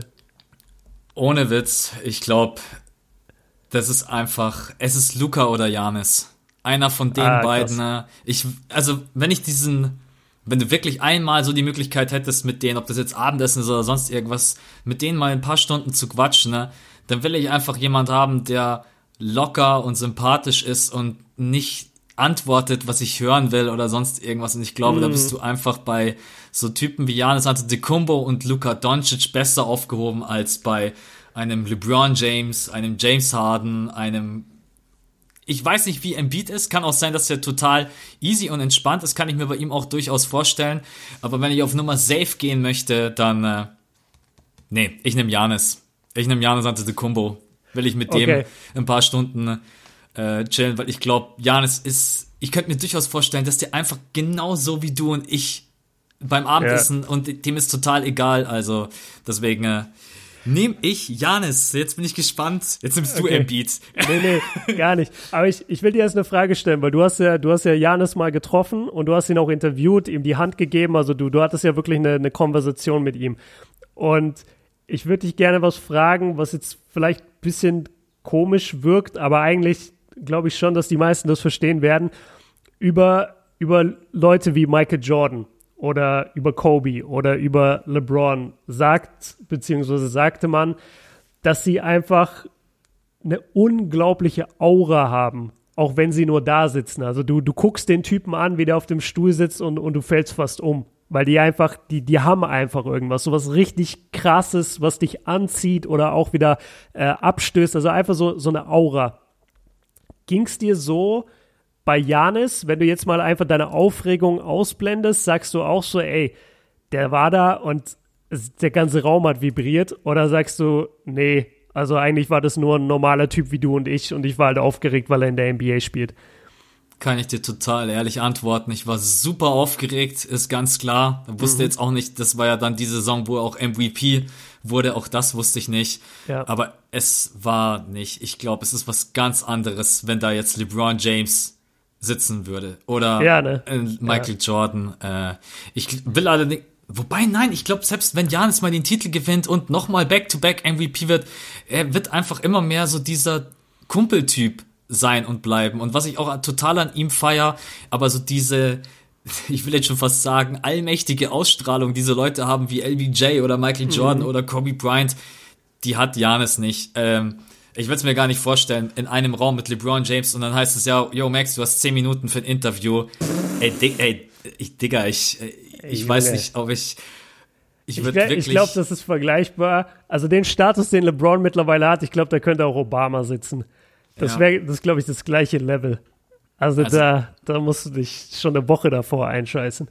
Absolut. Also ich glaube, das ist schon ein großer Unterschied. Ähm, aber das mag ich auch an unseren, äh, ich sag extra an unseren Europäern. Man ja. hat einfach mehr das Gefühl, dass die sind so wie du und ich. Und Stimmt. deswegen ist auch die Connection zu denen, äh, man hat eine andere Connection zu LBJ als zu der jungen Generation. LBJ ist mehr so zu dem, wo man wirklich aufblickt und vor, man, vor dem man schon fast ehrfürchtig Respekt hat. Mhm. Ähm, ich habe auch vor Janis Respekt, aber einfach anders. Schwierig zu beschreiben, ja. aber. Nee, ich weiß, genau. ich weiß, ich weiß genau, was du meinst. Richtig gut erklärt. Und ich finde den, den Punkt super wichtig mit der ein, die, die einen sind Europäer und die anderen sind Amis. Weil Europäer haben wirklich eine andere Art und Weise, auch mit dem Fame umzugehen. Also mir, mir fallen wenig europäische NBA-Spieler ein, wo du jetzt auf den ersten Blick denkst, boah, ist der arrogant. Oder boah, der redet nicht mit den äh, Medien oder der stellt sich an. Das sind schon eher, geht es meistens in die Richtung von den Amerikanern. Ähm, bei, bei LeBron bin ich auch skeptisch. Also meine Antwort wäre halt LeBron gewesen, aber ich bin da auch eben skeptisch, weil ich mir denke, okay, wenn du dich mit dem einmal treffen dürftest und mit ihm Abendessen hättest, du würdest halt nicht viel erfahren du würdest wahrscheinlich die Sachen erfahren, die du eh schon weißt, weil der Typ halt einfach eine perfekte Marketingmaschine auch ist und der ist genauso wie Michael Jordan, der lässt nicht einfach mal am Tisch irgendwie was fallen, was schlecht für sein Image sein könnte oder so. Aber ich hätte gerne mal diese Aura erlebt, über die wir gerade gesprochen haben. Mein Pick ist äh, Chris Paul, weil ich würde einfach mal gerne mit jemandem sprechen, der der so groß ist wie du. Geiler Diss. Ähm, dann musst du aber Isaiah Thomas einladen. Nein, Mann, das war doch kein Diss für mich. Ey, jetzt disst er mich zurück. Das war ein Diss für Chris Paul, verdammt nochmal. Wie groß ist Chris Paul überhaupt? Chris Paul ist, ist voll klein, der ist 1,80. Ja, der ist 1,83, hatte das. Yeah. Ja. ja. Boah, der, war voll, der war voll gemein mit Isaiah. sorry, ich dachte, ich werde angegriffen. Nein, nein, alles gut. Okay, okay wollte ja, nicht rausbringen, dann, sorry. Dann spuren wir zurück. Äh, zwischen Max und mir ist alles gut, haben wir eh schon auf vor der Folge besprochen. Ähm, nee, Chris Paul we wegen, wegen der Intelligenz, also wegen, wegen dem Spielverständnis. Und ich, ich glaube einfach, dass es ein hochintelligenter Mann ist. Und ich, ich fände es extrem interessant, mich mit ihm zu unterhalten oder mit Popovic. So mit, mit Leuten, denen wo du einfach merkst, die sind auch mehr als Basketball, aber die haben halt Basketball auch bis ins letzte Detail verstanden, können dir alles erzählen. Kann, du, du kannst dich so krass mit denen nicht, nicht mal austauschen, weil du bist nicht auf dem Level von denen, aber wenn die anfangen zu erzählen, würde ich einfach nur da sitzen und, und zuhören. Das, das würde ich wirklich gerne tun. Und ja, es, es hängt immer davon ab, gibt dir der Spieler wirklich sozusagen die Wahrheit und die ehrlichen Sachen und sein, seinen ehrlichen Charakter oder setzt er sich halt was auf, äh, einfach sein Image und geht dann zu dem Essen und haut dann wieder ab. Davon würde es halt natürlich abhängen. Ähm, aber das ist meine Antwort, Chris Paul. Ja, Chris Paul finde ich auch einen richtig coolen Pick. Ich glaube, vor dem könnte man echt sitzen und dem Ewigkeiten zuhören. Wenn der auch vielleicht irgendwas über Basketball erklärt, ich denke, dann sitzt du einfach nur da und hörst zu und denkst dir nur, okay, wow, ich habe einfach gar keine ja. Ahnung. Ja, und, und alleine, das stimmt eben auch, dieses Thema Körpergröße, was wir gerade hatten. Ich finde es alleine so krass, wenn du sagst, der Typ ist 1,83. Über die anderen Leute, über die wir reden, Luca ist 2 Meter, Janis ist 2 Meter 8 oder was, äh, LeBron ist 2 Meter 3, 2 Meter 4. Das, das sind alles totale Freaks auch. Und dann kommt so ein Chris Paul und der ist einfach nur aus Klar hat er auch Veranlagung, aber der ist letztendlich nur aus harter Arbeit in der NBA und so lange auch in der NBA geblieben. Und das finde ich auch ganz interessant, so, so, mal mit so jemand zu sprechen oder mit Kyle Lowry, der, der eigentlich überhaupt keine Vorteile erstmal im Spiel Basketball hat, aber dann trotzdem auf so einem Niveau spielen kann. Das, das fände ich eigentlich spannend, so ein kleiner. Das gibt vielleicht jedem da draußen Motivation, Größe, hält euch nicht davon ab, Basketball zu spielen oder irgendwas zu schaffen. Denn es geht auch, wenn man ein bisschen kleiner ist. Exactly. Wie wir bei Chris Paul sehen oder Isaiah Thomas, der sogar noch 1,75. Ja. ja. Max, ich hab, mir fällt gerade der perfekte Pick ein. I'm sorry. Pick? Ja, also für, für, für unser Abendessen. Ich weiß jetzt, wer es wäre. Ich weiß, wer sich hinsetzen würde. Eisi-Schulter. Nein, gar nicht. Wer sich einfach zwei Stunden mit dir hinsetzen würde und komplett offen und super sympathisch sich mit dir unterhalten würde? Ich habe absolut keine Ahnung. Ich überlege gerade ganz kurz, aber. Es, es kann nur einen geben. Und ich, wenn ich dir den Namen sage, dann sagst du, ah, du hast komplett recht. Dirk Nowitzki. Nee, Donovan Verdammt. Mitchell. Donovan Mitchell? Donovan Mitchell. Hast du den mal in einem Interview erlebt? Hast, Ach du, den, so, hast ja. du den mal allgemein gesehen, was, was der für ein sympathisches Gesicht hat? Aber auch halt, wenn er sich unterhält oder wenn er mit den Medien spricht, der ist so offen, der erzählt immer, was er denkt. Wenn der in Podcast sitzt, der erzählt immer alles. Der ist der beste Pick. Da erfährst du am meisten über die NBA. Ja, Donovan Mitchell ist echt, aber auf den wäre ich jetzt auf echt überhaupt nicht gekommen, aber ja, das stimmt, ja. Ähm, Donovan Mitchell ist echt, also egal ob Interview, man hat schon mittlerweile so ein bisschen den Gespür, auch in den ganzen Interviews oder Podcasts, ist einer sehr zurückhaltend oder wählt seine Worte weise. Bei Ja. Donovan Mitchell hat man manchmal das Gefühl, okay, er redet einfach drauf los, wie ihm der Schnabel gewachsen ist und das ist richtig cool. Total. So, und damit sind wir durch, mein Freund. Das ist, glaube ich, ich will nicht übertreiben, aber ich glaube, das könnte die längste Folge sein, die wir je aufgenommen haben. Hatten wir schon mal über zwei Stunden? Ich habe keine Ahnung. Ich, ich glaube, unser Eröffnungspot oder so war mal relativ lang. Ja, den, den haben wir gesplittet, ne? Stimmt, den haben wir gesplittet. Da Ja. waren wir richtig übermotiviert. Ja, Leute, hier ist der neue Podcast, jeden Tag drei Stunden. Aber ich schaue gerade eben mal durch. Also in letzter Zeit sind wir auf jeden Fall nicht mal ansatzweise. Null. Hier haben wir mal eine Stunde 34. Das war Anthony Davis und Lakers Dominanz nix Trümmerfeld. Da waren wir mal ein bisschen länger. Aber über zwei Stunden, äh, boah, nee, also ich, ich bin schon immer weiter runter, weiter runter. 53, 1,33. Oh, 1,58. Anthony Davis, Lakers Trade. Kyrie Oh. oder Kemper. Aber da sind wir auch schon drüber. Also Game Over. Okay. Oh, was haben wir hier? What? Warriors ohne KD. Game 7 für Philly. Weg mit Kyrie. 2 Stunden 29. Ah, fuck, das toppen wir heute nicht mehr. Also lass mal noch, lass mal noch über äh, alle analysieren. Nein, es ist auf jeden Fall, glaube ich, einer unserer längsten Podcasts, aber die Folge, die hatte ich ja echt mal gar nicht auf dem Schirm. Dass wir da damals Nee. 2 Stunden 29. Was war denn da los? Spinnen da- wir? Was machen wir denn?